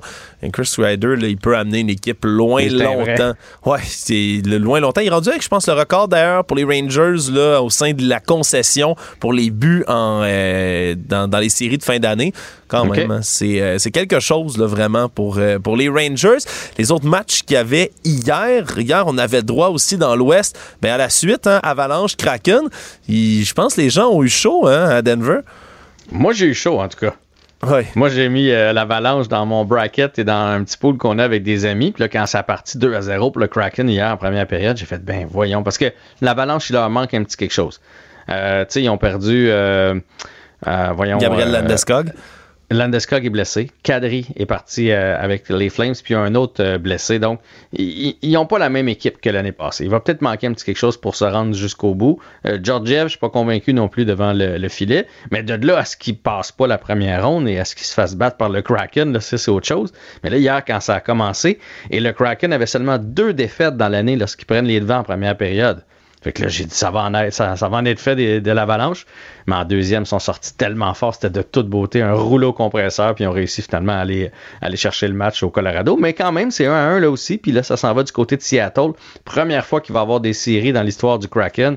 Euh, il va y avoir de l'ambiance du côté de Seattle. Ça sera pas facile pour l'avalanche nécessairement. Là. Non. Puis de l'autre côté, l'autre série qui a été égalisée également, là, les Jets de Winnipeg ont perdu contre les Golden Knights aussi. Golden Knights qui ont eu quand même une grosse saison, là, puis qui, qui semblent retrouver leur air d'aller aussi. Jack Eichel qui, qui reprend euh, ses, ses bonnes habitudes de la saison aussi, puis qui était euh, quand même, il est dans ses premières séries éliminatoires, je pense, hein, Jack Eichel, même si ça fait Ouais, longtemps qu'il Buffalo, il faisait jamais. Mais je pense, je pense que c'est souvent comme ça dans les séries. L'équipe qui est négligée, comme les Jets, par exemple, comme le Kraken, en- la première game, là, ils font. Ils sont craqués, tu sais. On va leur montrer qu'on est capable. Puis là, l'autre équipe se fait un peu surprendre. Les favoris, ils ont fini plus haut au classement. Ils commencent à la maison devant leurs partisans. Il y a une espèce de stress. Ils se font surprendre. Mais après ça, ça s'est égalisé. Si on regarde les Stars, ils n'ont pas perdu deux de fil à la maison non plus. Les Golden Knights, l'Avalanche. Donc, euh, la crème finit toujours par remonter. Ouais. Puis là, ce soir, il va y en avoir encore hein, du beau hockey pour essayer de départager des séries qui sont maintenant égales. Évidemment, les yeux sont tournés vers les Bruins de Boston parce que euh, leur capitaine, Patrice Bergeron, sera toujours pas en uniforme. Ouais, non seulement il ne sera pas en uniforme pour le match 3, mais il n'a même pas fait le voyage. Donc, il ne sera pas là au match 4 non plus, c'est sûr et certain. On espère un retour pour euh, Bergeron dans le match 5 à Boston. Euh, point d'interrogation pour, aussi pour euh, Linus Ulmark, le gardien Ah numéro oui. 1. Mais point d'interrogation, je te dirais, sur les Bruins au complet. J'ai trouvé dans le premier match, ils sont allés chercher ça. euh, sans être flamboyants. Dans le deuxième, les Panthers ont dominé, puis ils brassent les, les Bruins. Là. Brad Marchand, qui, qui a souvent fait la loi sur la patinoire, là, écoute, il y a toujours quelqu'un dessus. là. Il est tout le temps à terre, c'est pas parce qu'il est pas solide. Là. Il y a toujours, toujours quelqu'un, puis après un coup de sifflet pour y passer le gars en face, puis un petit cross-check ici et là. Il y a déjà beaucoup d'animosité entre ces deux équipes-là. Euh, je te dis pas que les Panthers vont aller chercher la série, mais il pourrait pousser ça beaucoup plus loin que tout le monde euh, le pensait. Et euh, ce que ça fait aussi, l'absence de Bergeron, c'est que d'habitude, tu as le trio de Bergeron, puis ils ont séparé cette année Pasternak. Pasternak est sur l'autre. Fait que là, c'est difficile de surveiller les deux. Ça te donne une force de deux forces de frappe. Là, le fait que Bergeron n'est pas là, son trio fonctionne pas. Et là, toute l'attention est sur Pasternak, qui a seulement un point depuis le début des séries. Fait que j'ai hâte de voir comment les Bruins, qui n'ont pas perdu deux matchs de fil cette année, on s'en souviendra, là, ils ont un- une douzaine de défaites dans toute la saison. J'ai hâte de voir comment ils vont rebondir ce soir du côté de la Floride, mais c'est pas mal le match à surveiller. Ah non, je dis ça, mais il y en a d'autres aussi à surveiller. Les Kings contre les Oilers, j'ai bien hâte de voir, parce que là, ça s'en va à Los Angeles. C'est Los Angeles qui a le- l'avantage de la patinoire maintenant. Bien hâte de voir aussi si Connor McDavid va réussir, parce que tu sais que maintenant que la game est à Los Angeles, là, les Kings ont le dernier changement. Là, ils vont pouvoir faire du, du matchage qu'on appelle. Fait que euh, McDavid embarque, Kopitar embarque, Dreisaitl embarque, Dano embarque. Fait que ils vont toujours avoir le dernier changement, donc l'opportunité de, de jouer une game d'échecs, si on peut dire. là. Fait que j'ai bien hâte de voir ce match-là aussi du côté de Los Angeles ce soir. Ouais, un match aussi qui, qui va être intéressant à regarder, les Wilds de, de- du Mm. Minnesota contre euh, les Stars de Dallas, parce que là, on avait envoyé Marc-André Fleury dans une décision incompréhensible, la deuxième partie. Là, on corrige le tir, on remet Gustafsson. On remet Gustafsson. Euh, Est-ce qu'on va avoir brisé son momentum? Tu sais, moi, je pense dans le sport, là, quand un joueur est dans sa zone, peu importe le sport, là, tu sais, des fois, il y a euh, le 88e favori dans un, un tournoi de tennis qui se rend en finale, euh, euh, un gardien qui goal sa tête, un joueur qui, on se souviendra, te souviens-tu de R.G. Hamburger avec Le les... Hamburglar? Avec les. Non, pas avec. les- Ben oui, avec les sénateurs. Lui, il avait Oui. une séquence irrésistible et ça a été son seul passage dans la Ligue nationale de hockey. Mais moi, je veux dire, l'année d'Alac, quand le Canadien a affronté les Flyers, euh, R.J. A marqué tellement. Me semble que c'est ça son nom, a marqué tellement de buts pour les Flyers. Il n'avait plus en série que dans ses deux dernières saisons. Il était comme en fuego pendant ce temps-là. Fait que quand un joueur est dans sa zone, à mon avis, comme coach, tu y en donnes, tu y en donnes, tu y en donnes. Et là, on a fait l'inverse avec Gustafsson. Fait que j'ai hâte de voir si ça va l'avoir éteint ou s'il va rebondir ce soir. Mais ça va être un match effectivement à surveiller. La, seule peut-être, la seule partie un peu plus plate, ça va être euh, Caroline contre les Islanders. En même temps, ça se déplace à New York. Peut-être, écoute, peut-être que les Highlanders ont trouvé le moyen de rebondir dans ce match-là, mais on dirait que c'est vraiment quand tu arrives chez toi à maison, c'est déjà 2-0 dans la série, t'as pas le choix de rebondir. C'est un peu ça passe ou ça casse. Là, ouais, puis au-delà du pointage, c'est deux équipes qui jouent un peu un style défensif, qui, c'est des bas, au-delà, au-delà des matchs, je veux dire, puis que ce, soit 2-0, peut-être que ça va être 2-1. Il se passe pas grand-chose dans cette série-là. Il n'y a pas de joueurs vedettes, c'est pas, c'est pas très enlevant. Fait que mettons, sur, si vous avez à choisir trois matchs sur quatre, Prenez, prenez, les trois autres. Laissez faire celui-là. Il y a un autre match qui peut s'écouter aussi, puis très bien, même s'il n'est pas dans la Ligue nationale de hockey. C'est le deuxième match du Rocket de Laval contre le Comet. Ben oui, puis ça pourrait être le dernier match de la saison du Rocket parce qu'on se souviendra que c'est seulement un 2-3. Le premier match était à Laval, ils l'ont perdu 4-0. Là, ça se transporte à Utica. Ce soir, advenant une victoire du Rocket, il va y avoir un autre match en fin de semaine et après ça, on va savoir si le Rocket continue son parcours. Mais je te dis, j'ai un gros doute. J'étais là sur place euh, lors du premier match, puis les gars avaient l'air fatigués, pas de jambes, pas d'énergie. Peut-être que c'est le stress, puis la foule, puis tout ça, mais moi, j'ai l'impression que c'est depuis un mois qu'ils sont en série, qu'ils se battent pour les faire. Je pense qu'ils ont laissé beaucoup d'énergie sur la patinoire, mais on va quand même leur souhaiter bonne chance ce soir, puis on va regarder ça du coin de l'œil, c'est sûr et certain. Oui, puis encore dans le sport montréalais, le CF Montréal qui joue une partie contre New York. Est-ce que ça, est-ce qu'on risque de, voir une, peut-être une meilleure performance du CF Montréal? il ben, faudrait bâtir, même si, même si cette semaine c'était contre une équipe semi-professionnelle, le championnat canadien, le CF Montréal qui a quand même gagné 2-0. J'espère que ça va leur donner de l'élan pour, euh, pour réussir à affronter euh, New York. C'est le Red Bull de New York, parce qu'il y a deux équipes à New York. Ils sont 1, 5 et 2 New York. Là. Ils n'ont pas vraiment un meilleur début de saison que nous. Non. Marquent quand même plus de, de buts que nous autres, parce que je te rappelle qu'on a seulement euh, 3 buts et ça a été marqué dans le même match. Donc, les six autres fois, on s'est fait blanchir du côté du CF Montréal et ça se passe au stade de Saputo demain. Il annonce une très, très belle journée. Oui. ça va être une belle journée pour aller voir du soccer demain. Oui. Puis en terminant, Jean-François, on commence à penser aux signatures. hein. Une autre journée où il n'y a pas de signature de contrat pour le Canadien de Montréal dans le dossier Cole Caulfield. Je suis toujours mm-hmm. amer, mais j'attends j'attends. Mais il y a d'autres signatures aussi. Il y a un os, hein, tu sais que c'est parce qu'il y a quoi, là. ça, j'aime pas ça, moi non, plus. Quelque chose que. En tout cas, je, je, préfère euh, pas en parler, ça me stresse trop. Je suis trop stressé. On a parlé de toute façon déjà cette semaine, mais on avait dit qu'on réglerait quelques dossiers. Donc, Gourianov, qu'est-ce qu'on fait avec Gourianov? Qu'on est allé chercher à la date limite des transactions, qui coûte 2,9 millions? Euh, on est obligé de lui faire au moins cette offre-là. On peut pas descendre son contrat, puis la convention est faite comme ça. C'est un joueur hyper talentueux. Il a le coffre à outils bien plein. Il est grand, il est fluide, mais il n'y a pas de cœur à tous les soirs. C'est ça l'affaire avec Gourianov. Mais vous pouvez être sûr qu'il va avoir une équipe euh, l'année prochaine dans la Ligue nationale. Il va jouer quelque part. Est-ce qu'on le fait jouer à Montréal? Est-ce qu'on y offre le 2.9 ou on passe? Honnêtement, moi, je ne sais pas. C'est une énigme pour moi, Gourianov. Il est arrivé comme tard dans la saison. On l'a pas fait jouer avec euh, le club euh, le plus excellent que le Canadien ait jamais connu mm-hmm. non plus. Euh, honnêtement, je sais pas. Je suis mi-figue, mi-raisin par rapport à Gourianov. On dirait qu'il y a d'autres contrats qui me préoccupent bien plus que le sien. En même temps, il peut peut-être rendre des fiers services, il peut peut-être débloquer aussi, comme on a d'autres jeunes joueurs talentueux qui ont fini par débloquer également pour le Canadien de Montréal. Tu sais, Kirby Dax, ça s'enligne pour être le, vol qualifié. Le vol. Vraiment. Ce qui peut virer comme ça, je ne sais pas, honnêtement. Moi je, moi, je pense que tu peux en avoir un Gourianov dans ton équipe. Mais je pense que son destin est lié à celui de Drouin. À mon avis, il est parti, Drouin, même s'il a souhaité rester. Je pense que, puis pour son bien à lui, je pense qu'il devrait aller jouer dans un petit marché tranquille. Et il est aussi relié à Hoffman. Tu peux pas avoir Drouin, Hoffman et Gourianov dans la même équipe. Parce que là, ça te fait trois gars talentueux, mais qui se présentent pas tout le temps. Vivre avec un, tu sais, qu'un soir il fait de la magie, un soir il dort, euh, un soir il est correct, un autre soir il fait de la magie. Tu sais, je pense que tu peux, tu peux vivre avec ça. Je prendrais une chance que Martin Saint-Louis réussisse à le former à sa main puis voir ce qu'il peut donner parce que son plafond est très haut. Fait que moi, si j'ai le choix entre les trois, euh, Hoffman, on le sait, il changera pas, il va être paresseux jusqu'à la fin de ses jours. Puis Drouin, ben, c'est Drouin. Fait que je prendrais une chance avec Gourianov. Sur l'avantage numérique, il n'y a pas grand monde qui bouge la rondelle comme lui. Fait qu'à la limite, tu le mets sa troisième ligne, puis tu t'en sers juste comme joueur d'utilité. Ben, c'est sûr qu'il ne faut pas qu'il demande un contrat de 5 ans, parce que là, s'il demande 5 ans, c'est plus juste un essai. Là. Tu, te peintures dans le coin avec. Fait que... Ouais. J'ai hâte de voir ce qui va arriver, mais moi, personnellement, je prendrais une chance, je laisserais aller les deux autres, je rachèterais Hoffman. Ouais, puis tu fais bien de le dire pour Jonathan, pour Jonathan Drouin, sincèrement je, puis c'est un joueur que j'aime comme individu, comme personne. Je trouve qu'il c'est un, un, fier Québécois dans l'équipe.